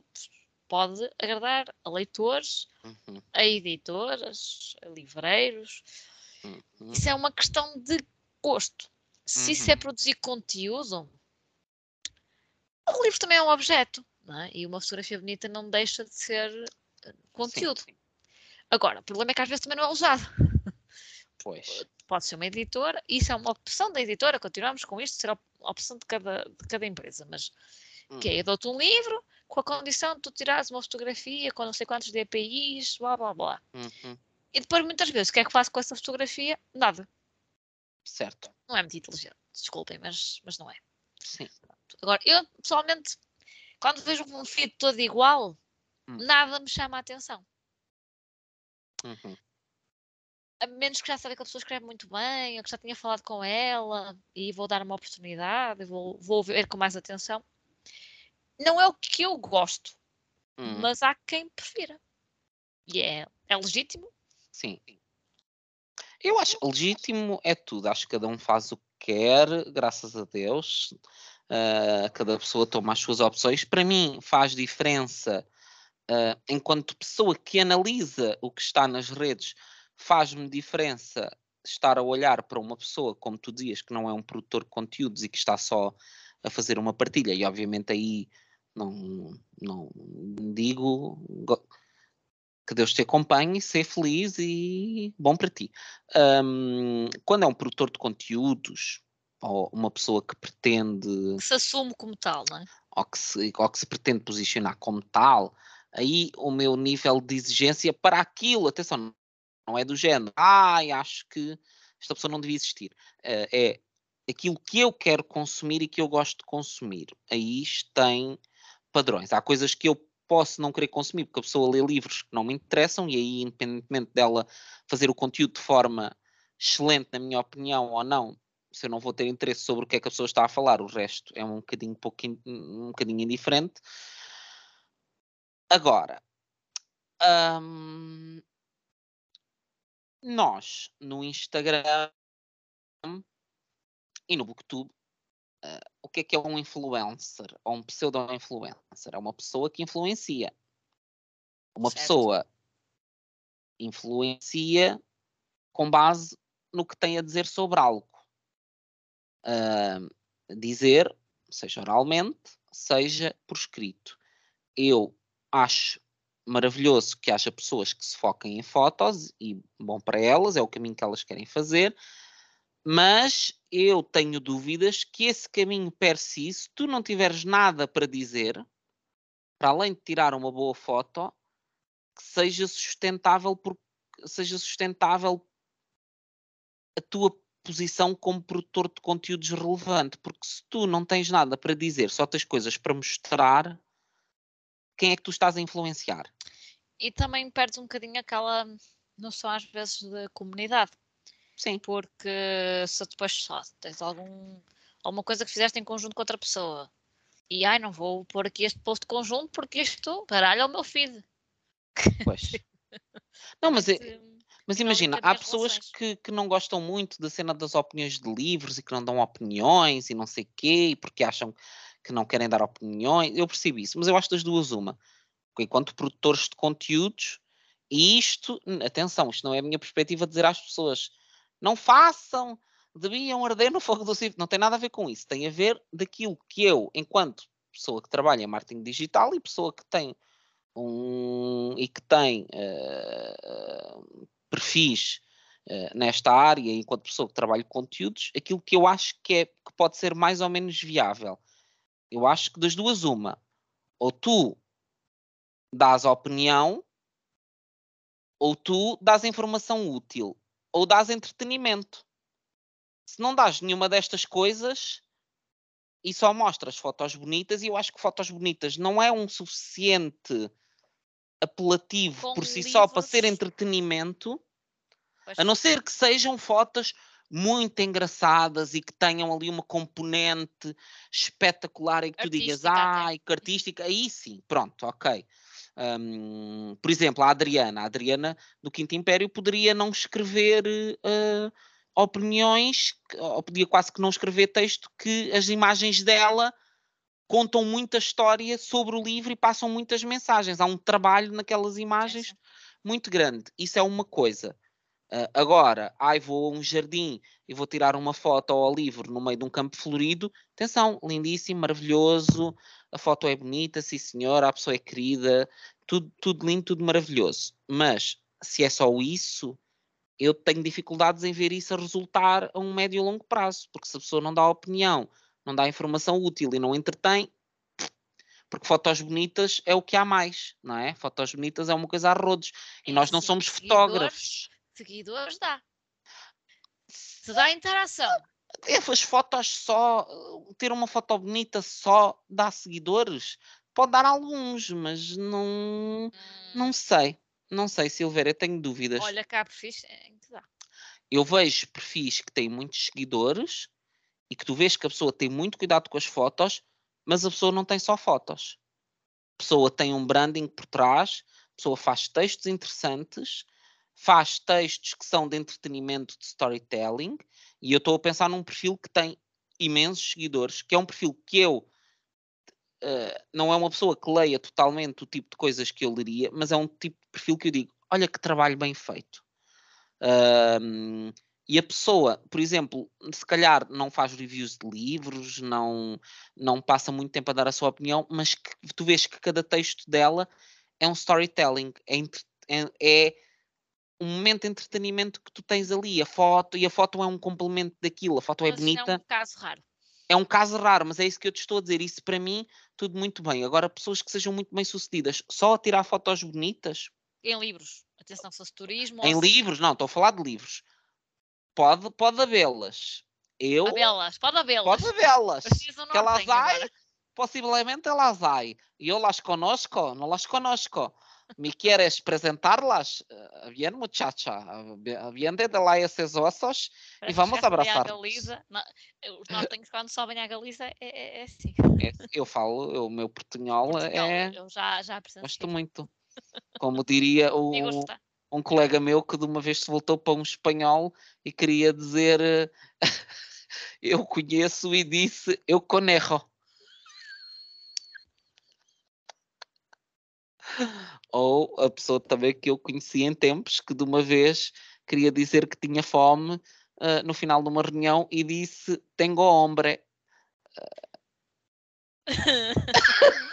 Pronto. E é isto. Mas vale Ah, falar português. Na dúvida, fala Na português dúvida fala em devagar. português, sim. E alto, que é, pa- é para perceber bem. Assim, de- assim alto. Estás a ver? Gesticular muito a boca. Eu não vou dizer nada porque se Não calhar eu faço isso quando estou em Espanha. Fazes. É possível que eu fale mais devagar. Falas de mais Isso- devagar e é alto. certo. Não, não tentas arranhar um portunholzinho quando Não. vais à Espanha? Ah, e a tal, Sabes- Não, Silvéria? não tento. Por acaso não. Porque depois cai no ridículo e diga- diria esse tipo de coisas. Não vale a Mas pena. é divertido dizer, mirra, ah, me gusta, me encanta, ah, muchacha, Lá coisas. com caratos. Não. La cucaracha, que- pronto, coisas espanholas, sei lá, torrão de Alicante, coisas assim. Gosto pouco de fazer figuras tristes. Gosto E de torrão de. Alicante, gostas? Torrão de Alicante tem a sua magia. Hum. Tenho saudades. São comer um bom torrão de agradar. Não sei se já deu para reparar. É, sim. Quer dizer, depende. Se formos pela perspectiva que o teu prato favorito é arroz com atum, Em lata. Não arroz com atum. pescado, é sequer.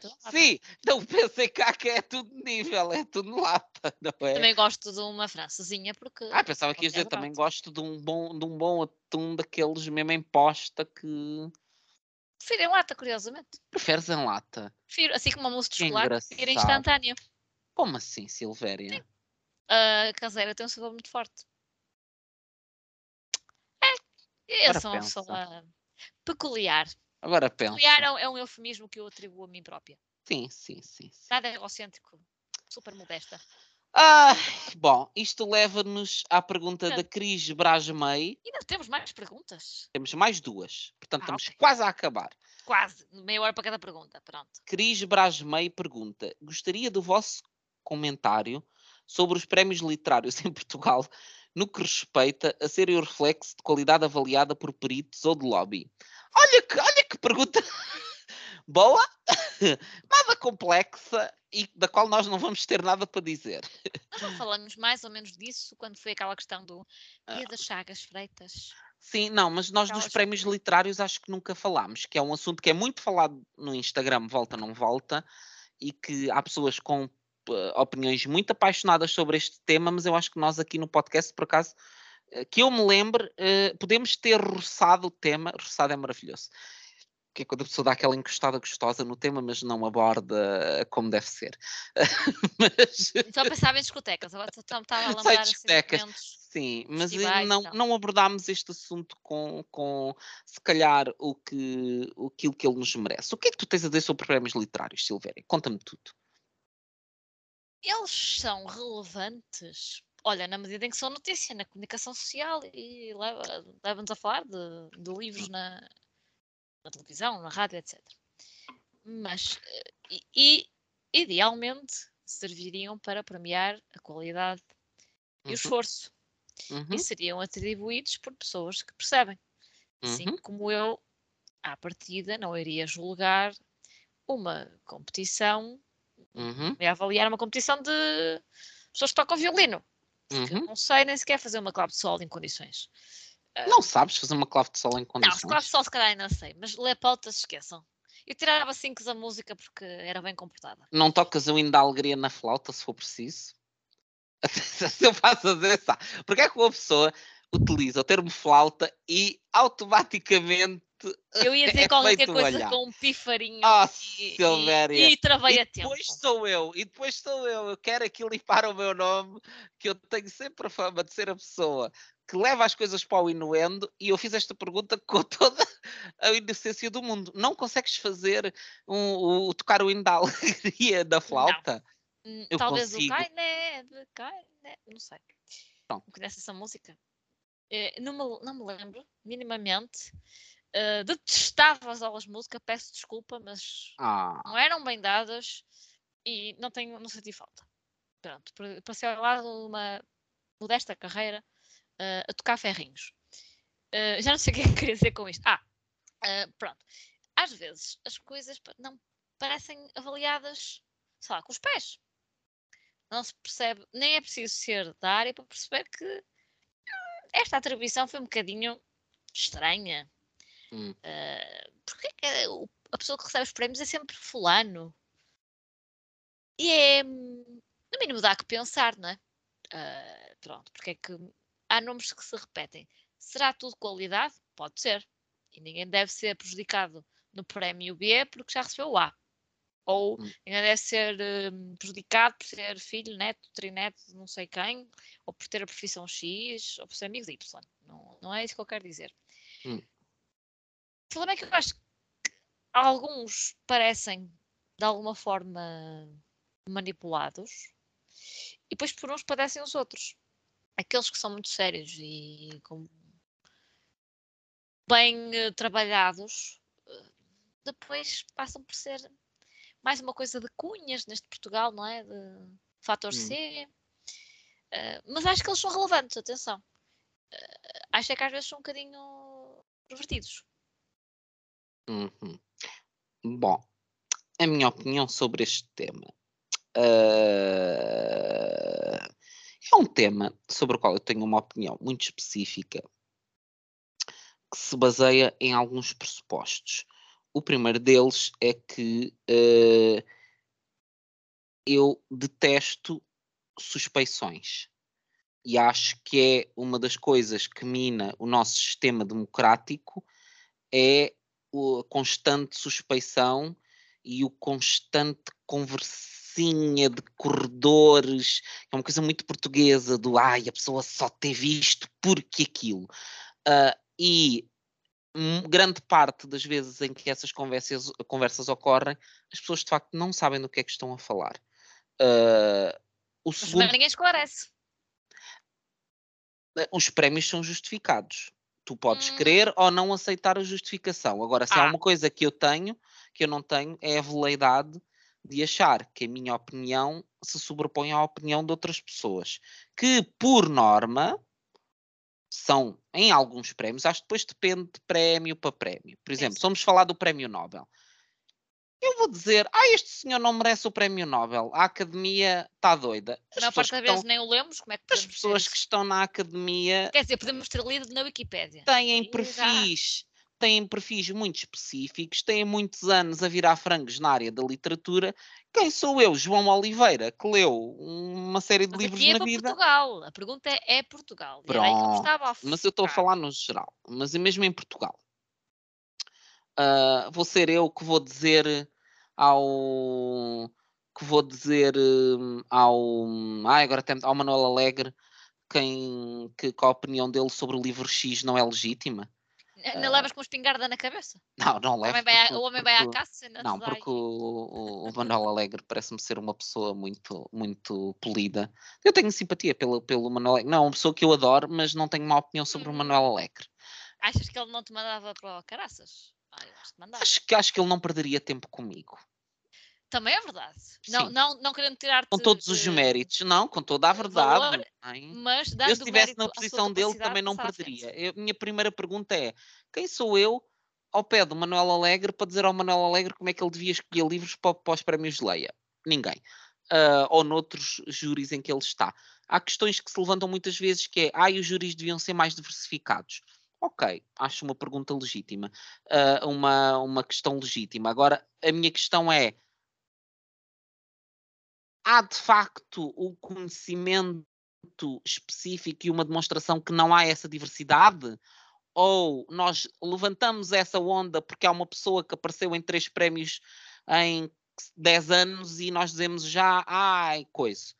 E às vezes são figuras que de facto são relevantes na cultura portuguesa, portanto é normal que elas sejam convidadas uh, para vários prémios, sobretudo porque se calhar também há outras pessoas que não têm interesse em estarem envolvidas nestas coisas, porque sabem que são polémicas, que vai dar asneira, trabalho, sim. pronto. Portanto, eu não tenho a veleidade de achar que a minha opinião é dominante, uh, nem que se sobrepõe a outras pessoas que, que têm muitos anos também a trabalhar com literatura.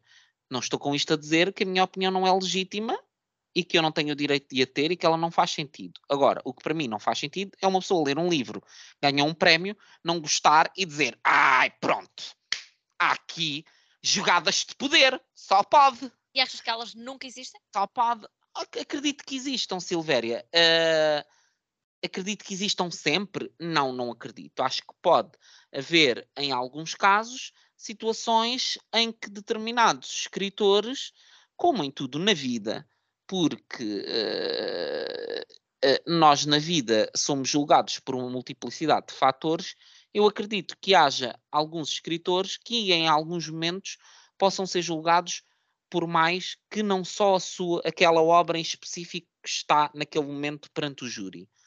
Um, para mim, isso põe em causa todos os prémios e todo e toda a legitimidade que eles têm. Não necessariamente, mesmo porque eu acho que uh, tu, há escritores que podem ser ajudados em determinados momentos, isso, mas isso não faz a carreira de ninguém, porque a última análise, quem decide o que quer ler são os leitores. E se tu leres algo. Ajuda muito. Ajuda, ajuda, sem dúvida, não estou a dizer que não. Mas uh, o facto de tu teres ganho um prémio X no momento Y uh, não, não é um garante de nada. E se tu fores, e se eu e tu formos ler o livro uh, desse autor e acharmos que o livro não presta, não vamos ler mais. Todo, é? Acabou. Portanto, para mim, se a pessoa de facto não tiver nada para mostrar, isso não vai garantir.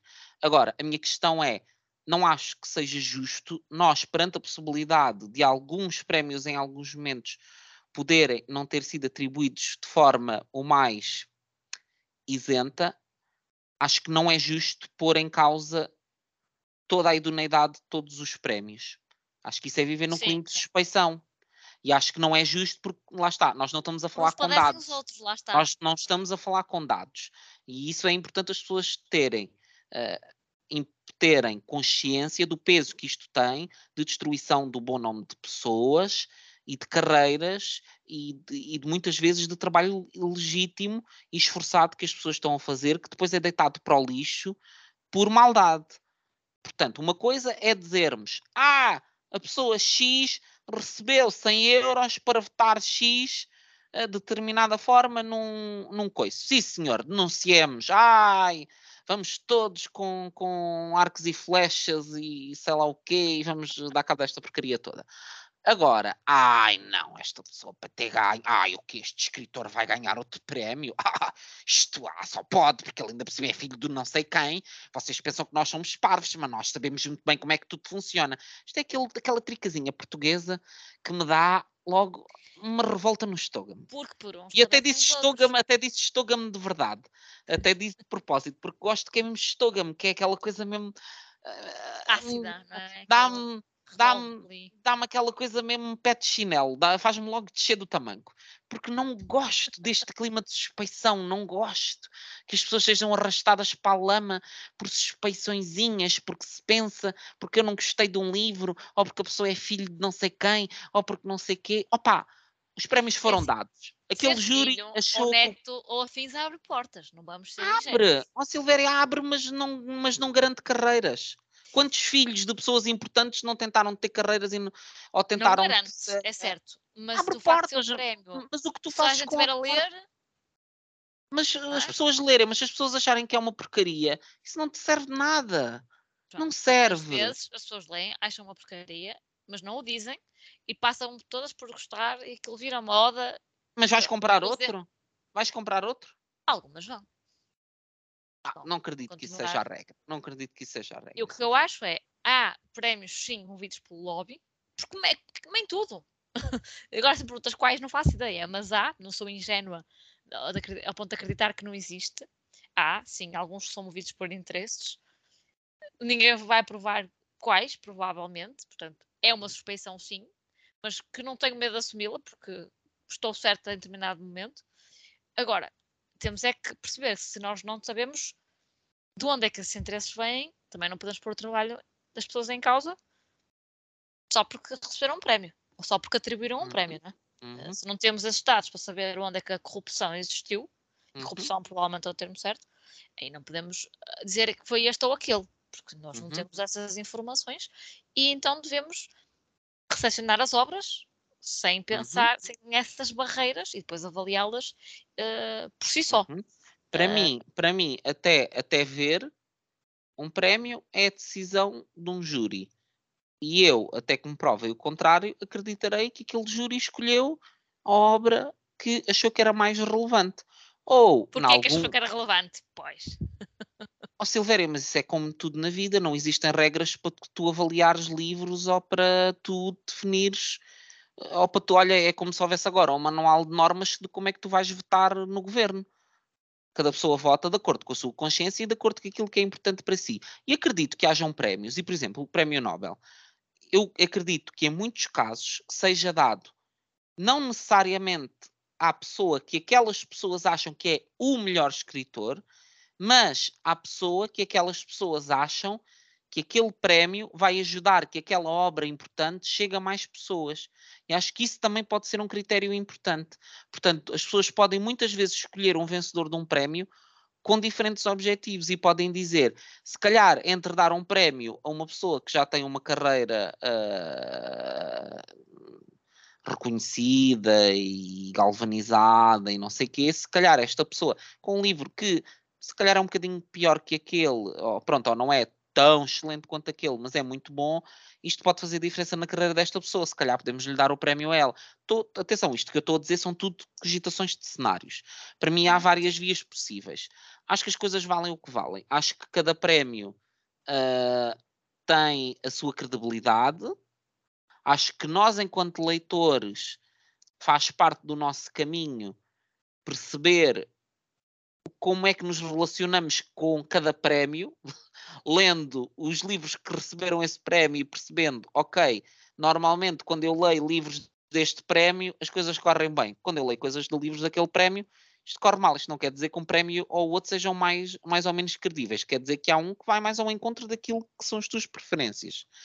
Uh, e, e acho que é isso que nós podemos fazer. Eu acho que, assim, não estou evidentemente na cabeça da, da Cris Brasmel, Brasmel, Brasmei, mas uh, diria que o que ela poderá querer dizer é que, que, vemos muitas vezes em Portugal, que é o contexto a que ela se refere, as mesmas pessoas aparecerem várias vezes. Ela fez uma pergunta, ela não nos defendeu nenhuma, nenhuma perspectiva. Certo, certo. Mas essa pergunta também sim, é mas, mas, mas, mas, Silvéria, sim, mas se uma pessoa é boa, não é normal que ela receba vários prémios?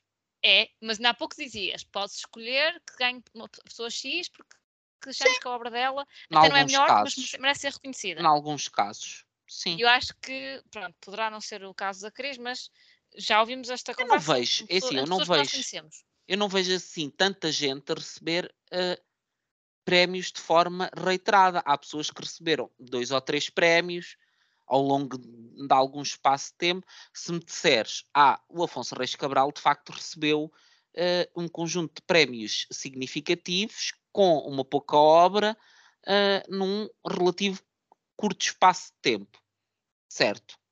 Acho que devemos. Pode ter o mérito dele, não estou a dizer o contrário. Pode ter o mérito dizer, dele, é isso que eu vou dizer, independentemente. Dentro dos critérios da, da academia. É, independentemente de, da opinião que eu possa ter sobre ele, acho que não é justo pensarmos que, mesmo porque, por exemplo, o prémio Leia uh, é dado de forma uh, anónima, tu não sabes sim, a identidade da pessoa. É tudo com, com pseudónimo, sim. Aquilo tem, é pseudónimo, há uma carta que tens que meter numa carta não sei o quê, que vai para não sei aonde, e depois há noutra que está o um manuscrito. Portanto, eu não vou ao ponto de fazer uma teoria da conspiração de achar, ai não, porque eles tinham, eles têm lá tudo e não sei o que, Não, aquilo é eu te tudo um sistema uh, montado. não há uh, na- nenhum prémio, nenhum vencedor, nenhum membro do júri que tu possas apontar aqui. É, é suposições, como estavas a dizer. Mas te garanto que existem alguns casos. Quais não sei. Ah, Cais existe, deve existir como existem tudo, não é? Como existem. Até porque alguns são de câmaras municipais. Ó Silvéria, mas Ah, é assim, onde existe, onde é? existem pessoas, existe, existe corrupção. Isto é em tudo, é nisto, é no futebol, é no coisa. Agora, nós desvalor... o- onde se cai depois para mim na injustiça é quando nós pomos tudo no mesmo saco e achamos que sem provas devemos meter uma onda de suspeição sobre todas as pessoas. Eu não quero viver num mundo de suspeição. Portanto, eu prefiro acreditar que as pessoas são bem intencionadas até que me provem o contrário. É uma questão pessoal, Até porque em último caso, assim, eu acho que eu sou mais confiada, pronto. eu Mas sei. muitas vezes com Mas, eu, mas sabes, eu penso sempre nisto. E um dia se formos nós? Eu de uma Sim, vez já disse isto a uma pessoa. E um dia se fores tu? Sim, se escreves falaste um livro e sei ganhar um prémio e as pessoas começarem a dizer ah, mas a pessoa X, olha, por acaso até foi colega de faculdade de não sei quem, que está no júri. E se calhar isso não teve relevância nenhuma. Foram ex-namorados. Assim. Portanto, isto nós temos que ter neste meio, acho que hum, devemos ser muito ponderados nas coisas que pomos no espaço público, estes níveis, porque hoje estamos no- na posição de apontar o dedo e um dia podemos estar na posição de nos apontarem o dedo a nós. E uma das coisas que eu tento seguir na vida é que não gosto de fazer aos outros aquilo que não gosto que me façam. E também não gosto que os outros me façam aquilo que eu não lhes faria. E, portanto, de acordo com isso, tento pautar a minha atuação, mesmo que às vezes tenha que ser eh, severo. Eh, sou eu, não me leves o adjetivo. eu não posso ser severo também, olha agora. Separados à nascença. Tu não é que dizes, separares à nascença, portanto tens o teu lado severo. Eu, não, eu não sou, eu não sou severo, sou mais eh, explosivo. Enfim, eh, o que nos leva à última pergunta. Ah, que é uma pergunta da Talixa, da nossa querida Isabel Talixa Soares, ahm, que faz aqui uma pergunta que eu, eu não sei como é que tu vais responder a isto, Talixa, mas vamos, vamos nos esforçar. Que pergunta? O que é que o mercado leitor português mais quer neste momento? Não é o Dinheiro. leitor, é o mercado, é o mercado. O mercado o mercado leitor. quer, quer, quer dinheiro, claro. E o que é que Não, o leitor ah. português quer? O que é que tu achas que os leitores portugueses querem neste momento? Uma boa pergunta. O que é que eu, como leitora, quero? Ter tempo para ler. Certo, olha, quero menos oferta. Por estranho que isto possa parecer. Uhum, Porque não temos mercado para tanto certo. e às vezes estamos a criar a ilusão nas pessoas de que vão todos ser lidos. Uhum, Ou que vão ser lidos sem fazer nada por isso. certo. Eh, pelo menos que se, seja franco com as pessoas que dá trabalho não é só pôr um livro cá fora. E gostava de, contradizendo-me um bocadinho, que mais eh, autores chegassem até mim, mas coisas que eu quero realmente ler e que Uhum. são o meu estilo. Eu, E que se fugisse ali um bocadinho, não é? Daquilo Uhum. que se fala nos circuitos habituais. eu quero que não se perca a memória. Acho que. E acho que vou- vamos responder ambos egoisticamente, vá. Ou aquilo que nós achamos que será produtivo para a generalidade dos leitores, obviamente com a nossa subjetividade, porque o que eu acho que os leitores querem é eh, ter diversidade de opção e qualidade. Eh, e a qualidade é uma, é uma coisa que, que às vezes é descurada, e eu acho que as editoras que o fazem, mais tarde ou mais cedo, vão pagar o preço por isso.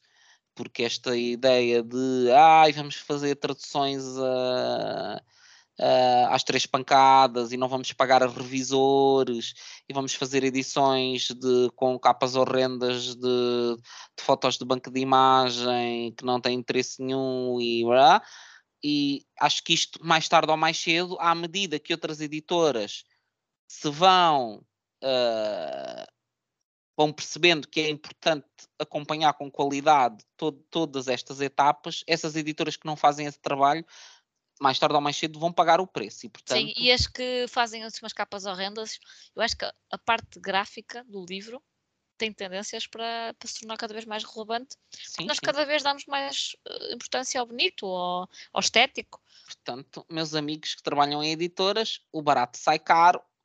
Ando, quem Às anda é a melhor talhar fazer menos é melhor fazer menos e melhor. Isso é uma, um princípio muito grande.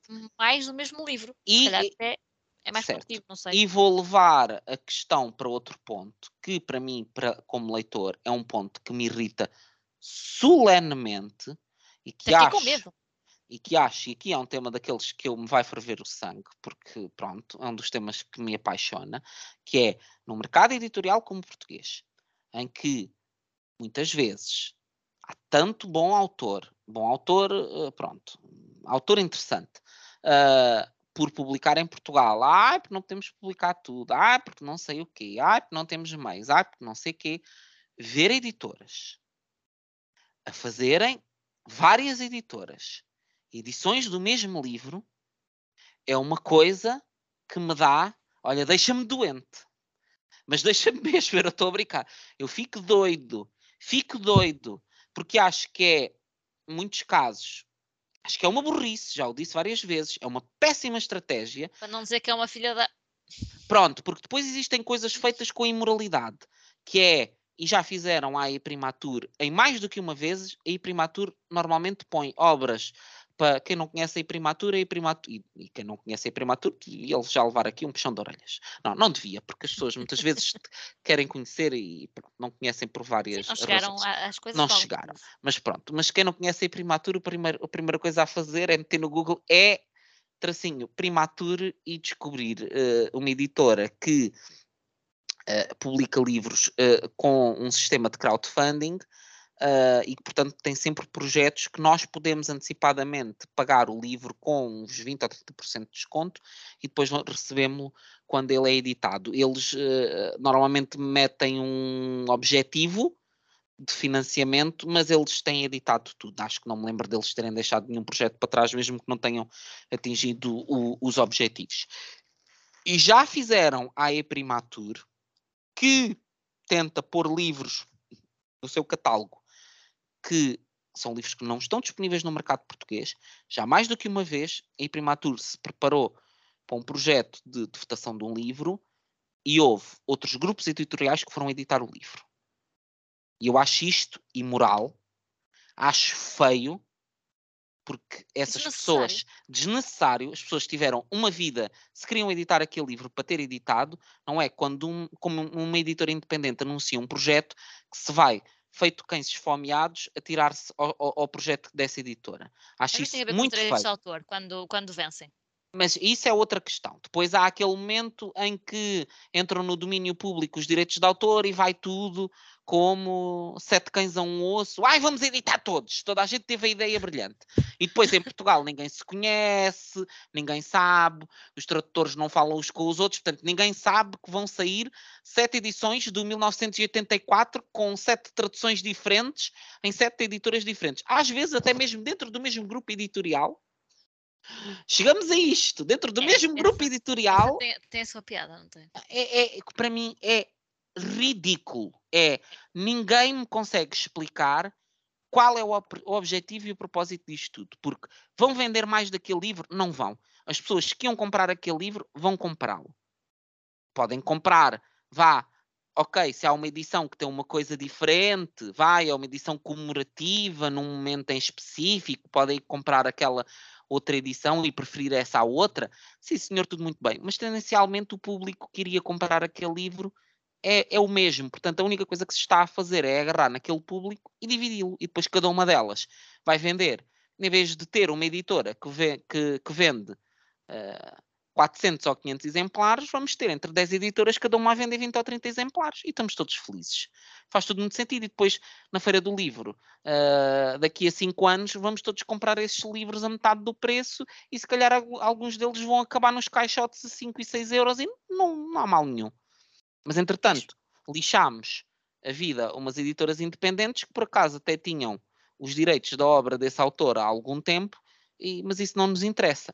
Portanto, eu acho que eh, havendo recursos limitados e tempo limitado, as editoras deviam alocar esses recursos ao que não está disponível no mercado. A irem procurar a diferença, irem procurar aquilo que complementa a oferta que está disponível. Isso sim é o que o leitor lhe vai agradecer. Eu agradeço que me tragam, que me tragam prémios nobres que não estão, não estão disponíveis. Grandes autores portugueses que marcaram o século XX que eu não conheço e que ninguém está a publicar. Porquê? Porquê é que ninguém Agora está a que publicar? chorar. Ninguém está a publicar. Não, eu vou chorar, sabes porquê? Porque ainda me estou a lembrar da história da Biblioteca do Público, que tinha tantos autores, aquilo tinha à volta de 200 títulos. Tinha vários deles de autores portugueses que eu nunca tinha ouvido falar. Nunca, nunca, nunca, nunca. Puseram aquilo a votação. Eu votei nesses, porque pensei, ah, eu quero coisas que não estão no mercado. Quero autores que não estejam publicados, quero coisas que eu não consigo encontrar. Isto vai ser uma oportunidade maravilhosa de voltarmos a, a recuperar estes autores de, das brumas da memória. Uh, pois que olho para a lista final de livros selecionados e tive uma pequena síncope, uh, porque uh, tudo o que lá está, praticamente, ou são, ou aquele livro já está publicado em alguma editora, ou uh, o autor está editado. Portanto, e atenção, isto não é uma crítica uh, ao público, de maneira nenhuma. O projeto era maravilhoso, tinha uma lista de livros interessantíssimo. Depois a votação, é pá, para mim foi, resultou numa coisa uh, muito mal amanhada. Um, portanto, fiquei, fiquei triste Democracia. é verdade, é democracia, mas acho que também é uma missed opportunity, entendes? Porque é assim, as pessoas não vão votar naquilo que não conhecem. Portanto, à partida, se não conheço ou se nunca ouvi falar, não vou votar numa coisa.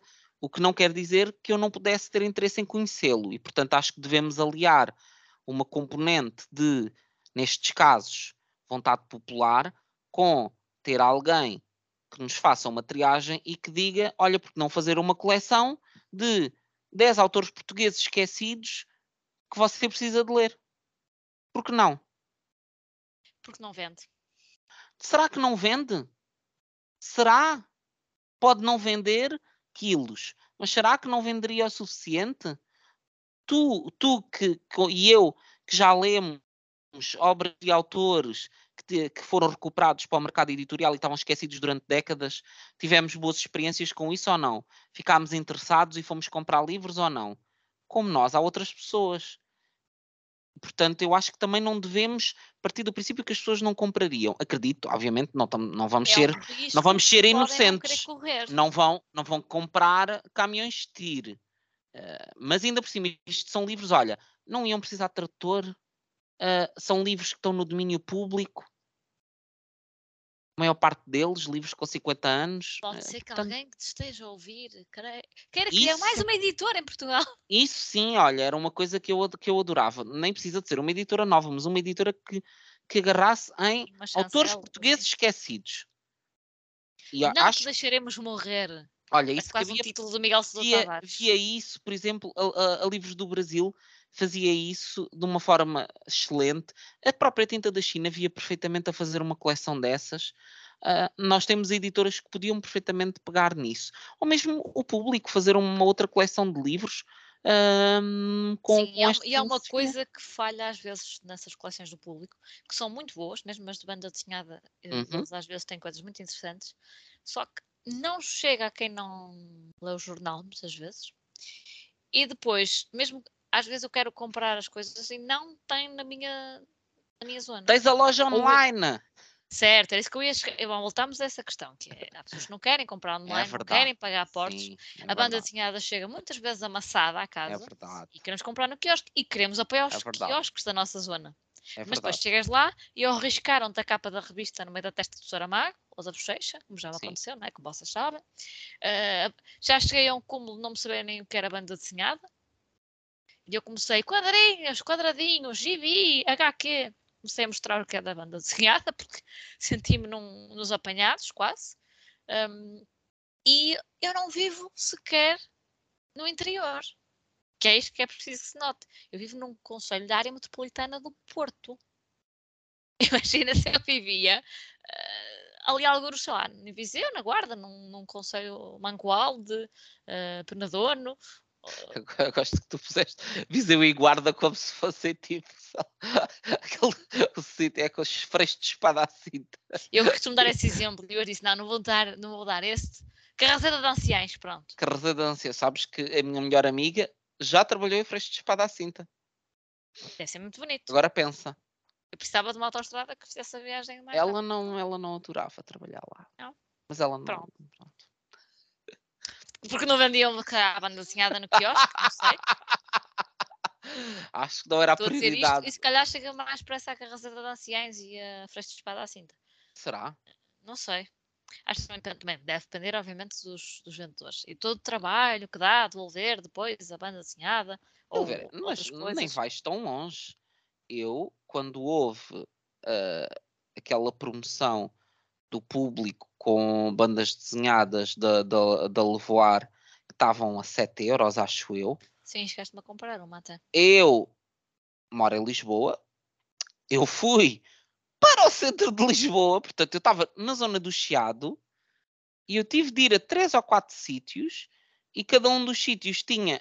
Houve sítios que não tinham nada, houve sítios que tinham um de 10 livros, havia outro que tinha três e era isto. E nem sequer, e pronto, e aqui então é que nem sequer podemos dizer, ai, não, mas na capital há. É que nem na capital muitas vezes é fácil. Acho que aqui tem muito aquela coisa, eu acho que estas coisas são muito feitas para a pensar uh, no comprador habitual, ou seja, naquela pessoa que frequenta o quiosque ou frequenta a papelaria de bairro, que já conhece muito bem a pessoa e que lhe diz: olhe, vem aí a coleção não sei o quê, manda-me vir tudo. Guarde-me estes números. Guarde-me estes, eu acho que funciona muito por aí. Um, o que pronto é uma via, mas de facto não é não é assim tão fácil às vezes quanto nós poderíamos pensar. Mas repara, por exemplo, eh, eu por acaso já fui, neste momento não sou assinante do público online, mas, mas já Uhum. fui em tempos. E vamos supor que eu via na- no meu PDF, não é? Via que existia uma nova coleção de banda desenhada e pensava, quero os volumes todos ou só quero alguns. Eu não sou cliente habitual de nenhum quiosque, Uhum, por isso não é qualquer dono de qualquer quiosque que está disposto a guardar livros para mim, é não verdade, lado nenhum. é verdade. Porque Sim. aquilo dá uma trabalheira a devolver lá na VASP, lá como é que aquilo se Sim, chama, sim, sim, sim, sim. que não justifica a margem de lucro. Uhum, cliente nem sequer volta. sim. Ou que quer números salteados e que dá uma trabalheira. Uhum. Por isso, eu também não os censuro totalmente. Não, não, eu não censuro, atenção, Agora, eu não há aqui censuro ninguém. coisa. É que nós às vezes temos boas ideias neste país. Essas coleções do público são ótimas na maioria das vezes. Mas depois não chegam a todo lado. Eu às vezes desisto. Por acaso há uma que eu até vou mandar vir eh, online porque tem essa facilidade. Ai, qual é? Conta tudo. É uma de, de banda desenhada que saiu em julho, para aí. Uhum. Um, falaram-me dela e eu confesso que, lá está, se não fosse o gosto ao quadrado, há coisas que eu não fazia ideia que existiam. Ah, Chama-se o boot, será? Não é bot, deve ser boot, que leva 10 dós. Que é isto? Não sei. Mas, Mas disseram, são "Tens de vários ler isto." livros? É uma série? São 4, acho eu. Ah, Mas é de algum autor, eh, algum autor em específico? não sei pronunciar isto, ah, mas tem a ver com o Dr. uh, Mengel, lá como é que o, aquela criatura se chamava, ah, e com o Uhum. terceiro Reich, etc. Também não sei muito, porque por norma também não quero saber muito. Se Ah, disseram, já "Tens de estou a ver. isto", É o Ubut. O boot, depois com dois horas. E sabias que isso tinha sido lançado? Não, não fazia a mínima ideia. E repare, e nós somos leitores habituais, que lemos banda desenhada, que passamos muito tempo nas redes, que até lemos notícias na internet e até lemos no público. Pois. Ah, se eu nem sabia que isso existia, como é que eu ia ao quiosque sequer comprar isso? Pois. Eu acho que eles estão a apostar muito no online. E Falta pensam, aqui qualquer. Mas mesmo isso, se eu não tivesse o gosto ao quadrado, não me tinham vindo dizer isso. "Pois, E eu não saberia. E agora, se calhar, algumas pessoas estão a ouvir o, o podcast e a pensar, ah, também não fazia a mínima ideia. Pronto. E mesmo no online nós não, não compramos porque nós não vimos um anúncio. Uh, a mim não me chegou, sinceramente. Hum, também não ouvi, mas também não me desperta interesse, devo dizer. A mim até desperta, mas também é diferente comprar, acho que é 11 euros mais ou menos, costuma ser o preço delas. Estar a dar 11 euros de 15 a 15 dias, ou agora estar a dar os 44 mais portes, tudo de uma vez. É mais cómodo. Olha, mas esta, o que é muito interessante é esta coleção dos livros proibidos de censura no feminino. Estás a ver? E não são nada caros, 6,90€ ao volume. Tem aqui obras, olha, de Natália Correia, O Vinho e a Lira. Oh, uma olha. obra da, da Maria Archer, que é uma dessas autoras que foi completamente varrida. Casa Sem Pão. Olha, Sim, senhora. Eu acho vimos, que me vou fazer... aqui ao site do, do público descobrir coisas. Temos aqui a Magrizela de Maria da Glória. Quem é Maria da Glória? Só Deus sabe. Se alguém dos nossos ouvintes souber quem é a Maria da Glória e nos quiser contar, uh, teremos todo o prazer em conhecer Maria da Glória. Poemas da Judite Teixeira, mas a Judite Teixeira já é uma das autoras que sobreviveu, quer dizer, sobreviveu, está editada. Uh, se é lida, isso é outra olha, questão. A primeira coisa que me Ai, olha, gostei. da Glória é da, da esquerda.net. Olha, falsos preconceitos de Nita Clímaco. Nita Clímaco? Nita Clímaco, falsos preconceitos. Ah, isto parece assim uma coisa erótica. Ela será ah. alguma coisa ao, ao Sr. Clímaco, ao lado da televisão? Ao lado, eu não sei. Será a tia do Eulado? dos Clímacos, ah? Ah, isto... Fiamma é Ace Pais Brandão. O Testamento, mas isto é uma editora é uma, uma escritora que está publicada, mas olha, uma coleção interessante. Olha, Eu quero mandar vir Maria alguns. Da Glória. Vou mandar vir alguns livros disto. Sim, Carmen de Figueiredo. Olha, Carmen de Figueiredo, 20 anos de manicômio. E a capa é uma mulher com uma venda nos olhos. ah, isto parece muito bom. Ah, eu acho que vou querer comprar estes livros, Silvéria. Isto parece-me ser Maria Velho da Costa. Não, é Maria Teresa Horta. Eu estava a falar da, da série O Put. Então, mas eu agora a estou isto. a falar de outras histórias, de outras coleções do público. Olha, mais uma da Maria Archer. Esta tem uma capa muito bonita. E de volta de uma caixa de cigarros. Ok. Pronto. Aceito. Ai, a autora compraste na volúpia do pormenor sensual, que parece ser o único objetivo. Mal. Quanto é que se custa? 6,90€ o volume. Eu vou comprar vários volumes desta coleção. Por acaso tem uma loja do público no Porto. Uh, eu, por acaso, a loja, eu acho que a loja do público. Em, em, mas eu por acaso conheço uma pessoa que trabalha no público. Será que ver, posso não ir lá, mas posso os livros virem ter comigo? Será uma questão? Vou pensar nisso, mas olha que de facto, eu lá está, eu não tinha dado porque esta coleção tinha saído, de facto. Mas pronto, já divergimos loucamente do nosso. Mas o que seria, não era esta. Mas seria. Não, mas olha, mas isto responde à pergunta da Talixa. O que é que nós queremos? Diversidade, uh, edições cuidadas, o que é, é, isso que o mercado leitor quer? Quer ter opção. Uh, e não quer ver. Uh, livros, uh, de, lá está, diversidade, mas com qualidade e com coisas pensadas, não é livros uh, publicados a, a, à maluca, não é que do género, ah, isto teve sucesso lá fora, bora, faz aí, pux, mete isso nas impressoras, bomba, ei, que maravilha, ui, agora vamos ter que deitar mil, mil exemplares fora que ninguém comprou isto. Sim, fala-se muitas vezes a questão da sustentabilidade e olha, essa era uma pois. bela questão. Pois era. Editoras muito preocupadas com sustentabilidade. Muito. Muito interessante. Muito. No outro dia, acho que era o Paulo Moraes, que o primeiro livro estava quase para, para a guilhotina e uhum. ele estava a enviar o, o, livro a quem pagasse os portes ou entregava em mãos, não é? Quem de alguma forma se encontrasse com ele, uh, para que o livro dele não acabasse triturado sim. ou queimado. Sim, sim, sim, sim não é? Dá que pensar. Mas diz que até há editoras em Portugal que dão lições sobre sustentabilidade para não enviarem livros a pessoas uh, mas que depois, se calhar, muitos Se dos calhar seus era- livros É acabam. procu- é de procurar qual é que era a, editora do Paulo. não Se sabe? calhar, muitos desses livros depois. eh, daquelas 20 coleções e chancelas que não interessa ao menino Jesus, depois se Ah, interessa, calhar interessa que elas vendem. Algumas não.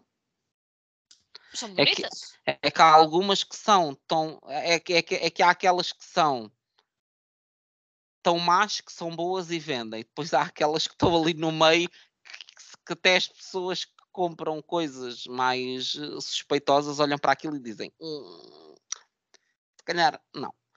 Eh, mas Há pronto, é o coisas que temos. nós não sabemos bem. Ah, E de certeza que há aí números e fenómenos de vendas que nós não estamos bem a ver. não sei, Silvéria. Eu acho que claramente. Ou eh, então as pessoas são burras e não uma Não, não, eu acho que as pessoas não são burras. Eu acho acho, que nós eu acho que as pessoas. Eu acho que há uma filosofia no mercado editorial de eh, dar tiros para o maior número de sítios possível, possível à espera que algum acerte, porque aqueles tiros que vão acertar vão compensar aqueles que tu falhas. Certo, porque também não se, se calhar não se pensa bem, não há. Seja, eu acho que é, é muito difícil prever. Porque é, um- é um mercado, eu nisso compreendo, porque acho que é um mercado que é muito difícil prever. Agora, lá está, quando tu não trabalhas bem um livro, fazes uma edição rápida e pouco cuidada, ah, aquilo que fazes de marketing é chapa 5, ah, e depois as coisas não correm bem, se calhar se calhar ah, devias investir em alguma parte do processo, não é? Mesmo que que a tua, mesmo que desses tiros para várias direções, se calhar podias dar tiros mais robustos. Diria eu que sei muito pouco sobre a vida e tenho muitas dúvidas. Porque diz que, ah, que o sinal de inteligência é a pessoa ter dúvidas. E eu cada vez Ah. tenho mais e cada vez me cheira pior, as pessoas têm muitas certezas. agora. Foi profundo, não foi? Foi, foi. Foi. João Chagas Freitas. João Chagas Freco, obrigado, Silvério. João da minha alma. João da minha alma, é João da tua alma, eu te digo. Pelo... Antes isso que João não é titular. João Chagas Freitas.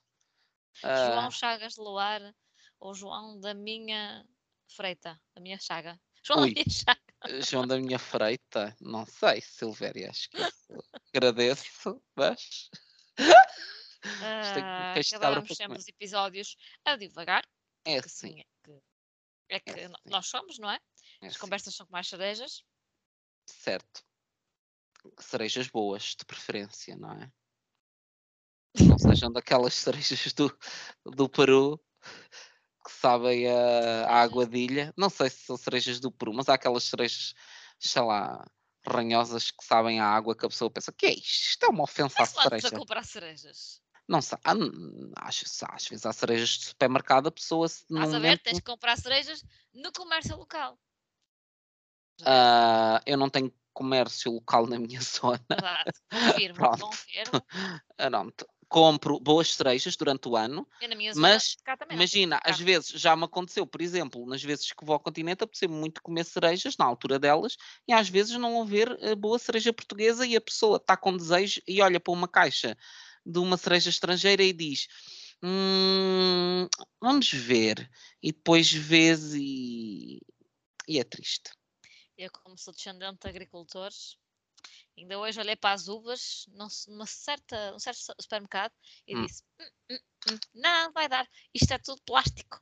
Ah, Isto é tudo bem. aparência. Eu também tenho essa consciência, mas às vezes uma pessoa, quando está vezes com muito apetece, é com muito desejo de comer uma coisa, tu dizes, não, esta vai correr bem. Eu, por exemplo, digo-te, tenho um sonho enquanto consumidor, que era todos os fins de semana ir comprar verduras e legumes e frutas ah, ao mercado. E por acaso até tenho um mercado, o mercado biológico de Lisboa, até o mercado do Lumiar, que eh, não posso lá ir a pé, mas de, de carro eh, são 5 minutos. Ah, questão. Isso é um sonho que eu acalento, mas um costume que eu não acalento é levantar-me cedo nos fins de semana. E Acontece portanto, também, e portanto, pessoas a Ah, consumirem outras coisas, não é? Com por- livros, não é? Que no supermercado estão ali Verdade, ao pé. verdade, mas eu não critico, mas ouviste-me em algum momento criticar. Sim, sim, sim, só estou a esclarecer Pronto. até. Mas eu sei, eu sei Até falaste da questão de não virmos cá com, com moralismos em tudo, mais um par de botas, Exatamente, a pessoa depois exatamente. acaba por se contradizer, não é? Eu lá está, eu lá está. eh, gostava muito de ir ao mercado local, mas mais do que ir ao mercado local, gosto de dormir no fim de semana. Certo. Não sei como é que é o mercado aí, eh, o da minha zona. Quer dizer, se fosse a partir das 11 para aí, já apanhas tudo escolhido e tudo Ó amassado. Silvéria, mas eu levanto-me ao meio-dia, portanto, Ok, semana Cinderela, ok. peço desculpa eh, no- durante a A semana, Cinderela obviamente. não, Bela Adormecida. Desculpa, Durante o fim de agora aqui as princesas. durante a semana não me levanto a essa hora, mas no fim de semana é o meu direito constitucional me levantar ao meio-dia, quer dizer, se pode ter tudo. É verdade, é uma questão de opções.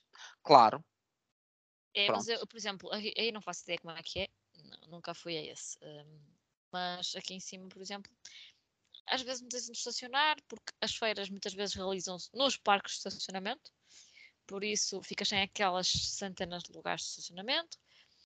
Deixas o carro em cima do passeio, quase a ficar sem um espelho. Depois tem sempre alguém ah, a querer ler tacina e mais não sei o quê, e vender coisas aleatórias. Isso às vezes aborrece-me. Um, e quando querem impingir coisas, que eu sinceramente é uma coisa que não aprecio, e quando andam atrás de mim para vender coisas também não dá. Mas reconheço que no que toca aos frescos, frutas e legumes sobretudo, é, é- é muito melhor. eu tenho muita pena. Olha, por Só que que exemplo, no carro, lá está. uma coisa que eu adorava ter era ter uma, uma frutaria de bairro na minha zona. Uma daquelas, eh, uma daquelas eh, frutarias pequeninas que a senhora Mas recebe não, não fruta diretamente do produtor e que eu sei ali sei que a fruta é boa. E tinha todo o prazer em lá ir e era feliz. Sim, e depois se não for boa, na semana seguinte estás lá a dizer, oh, dona Amélia, isto tinha bicho. Oh, dona Amélia, os seus melões estavam meio. estavam ahogados. Estavam.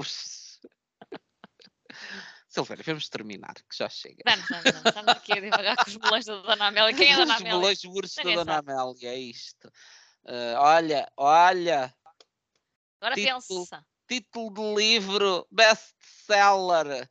Os melões, de- os melões murchos da Dona Amélia. Olha, a- que- o livro que a censura eh, cortou. Um romance, romance histórico erótico da vida sensual da, da Rainha Dona Amélia. Por João Minha Freita. A Freita? Ai, Nossa Senhora. Estou a misturar tudo. Minha alma com Ai, Chagas Freitas. Eu não, não me quero meter na tua freita, por amor de santa. Ahm. Tem que disseste, João, minha nunca, freita. nunca sabem que eu estou a fazer uma cara que depois te leva Pronto. ir por aí fora. Portanto, eu no fundo não sou inocente aqui. Eu Não tenho sempre és, não, uma Silvéria, expressão que te espicaça. é verdade. Vamos ficar por aqui. Vamos, vamos. Boas leituras.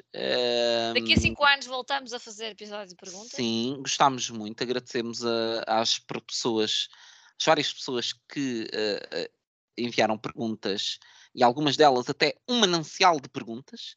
Bastante agradecemos. E não foram poucas, bastantes até. Oh, e agradecemos muito. Ah, fa- vamos fazer um período de nojo com episódios de resposta a perguntas, porque todos nós precisamos de E descansar. agora dizemos isso e em novembro Perguntas? estamos aí outra vez. Dizemos, queremos mais perguntas. Ah, não, não vamos querer. E para o ano fica, fica aqui a promessa que em 2023 não vai haver episódios de perguntas. Ai, é melhor não prometer, porque senão, olha, olha prometo falhar.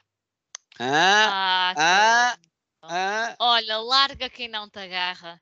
larga que não te agarra. Foi o único título que me ocorreu de rolo minha alma. Deslarga-me não cai. Deslarga-me. Olha, é uma, uma frase que me resume. Deslarga-me. Vamos embora. Boas leituras e até ao próximo episódio. Portem-se bem. Não vão a nenhum lado, porque nós também não. Deus.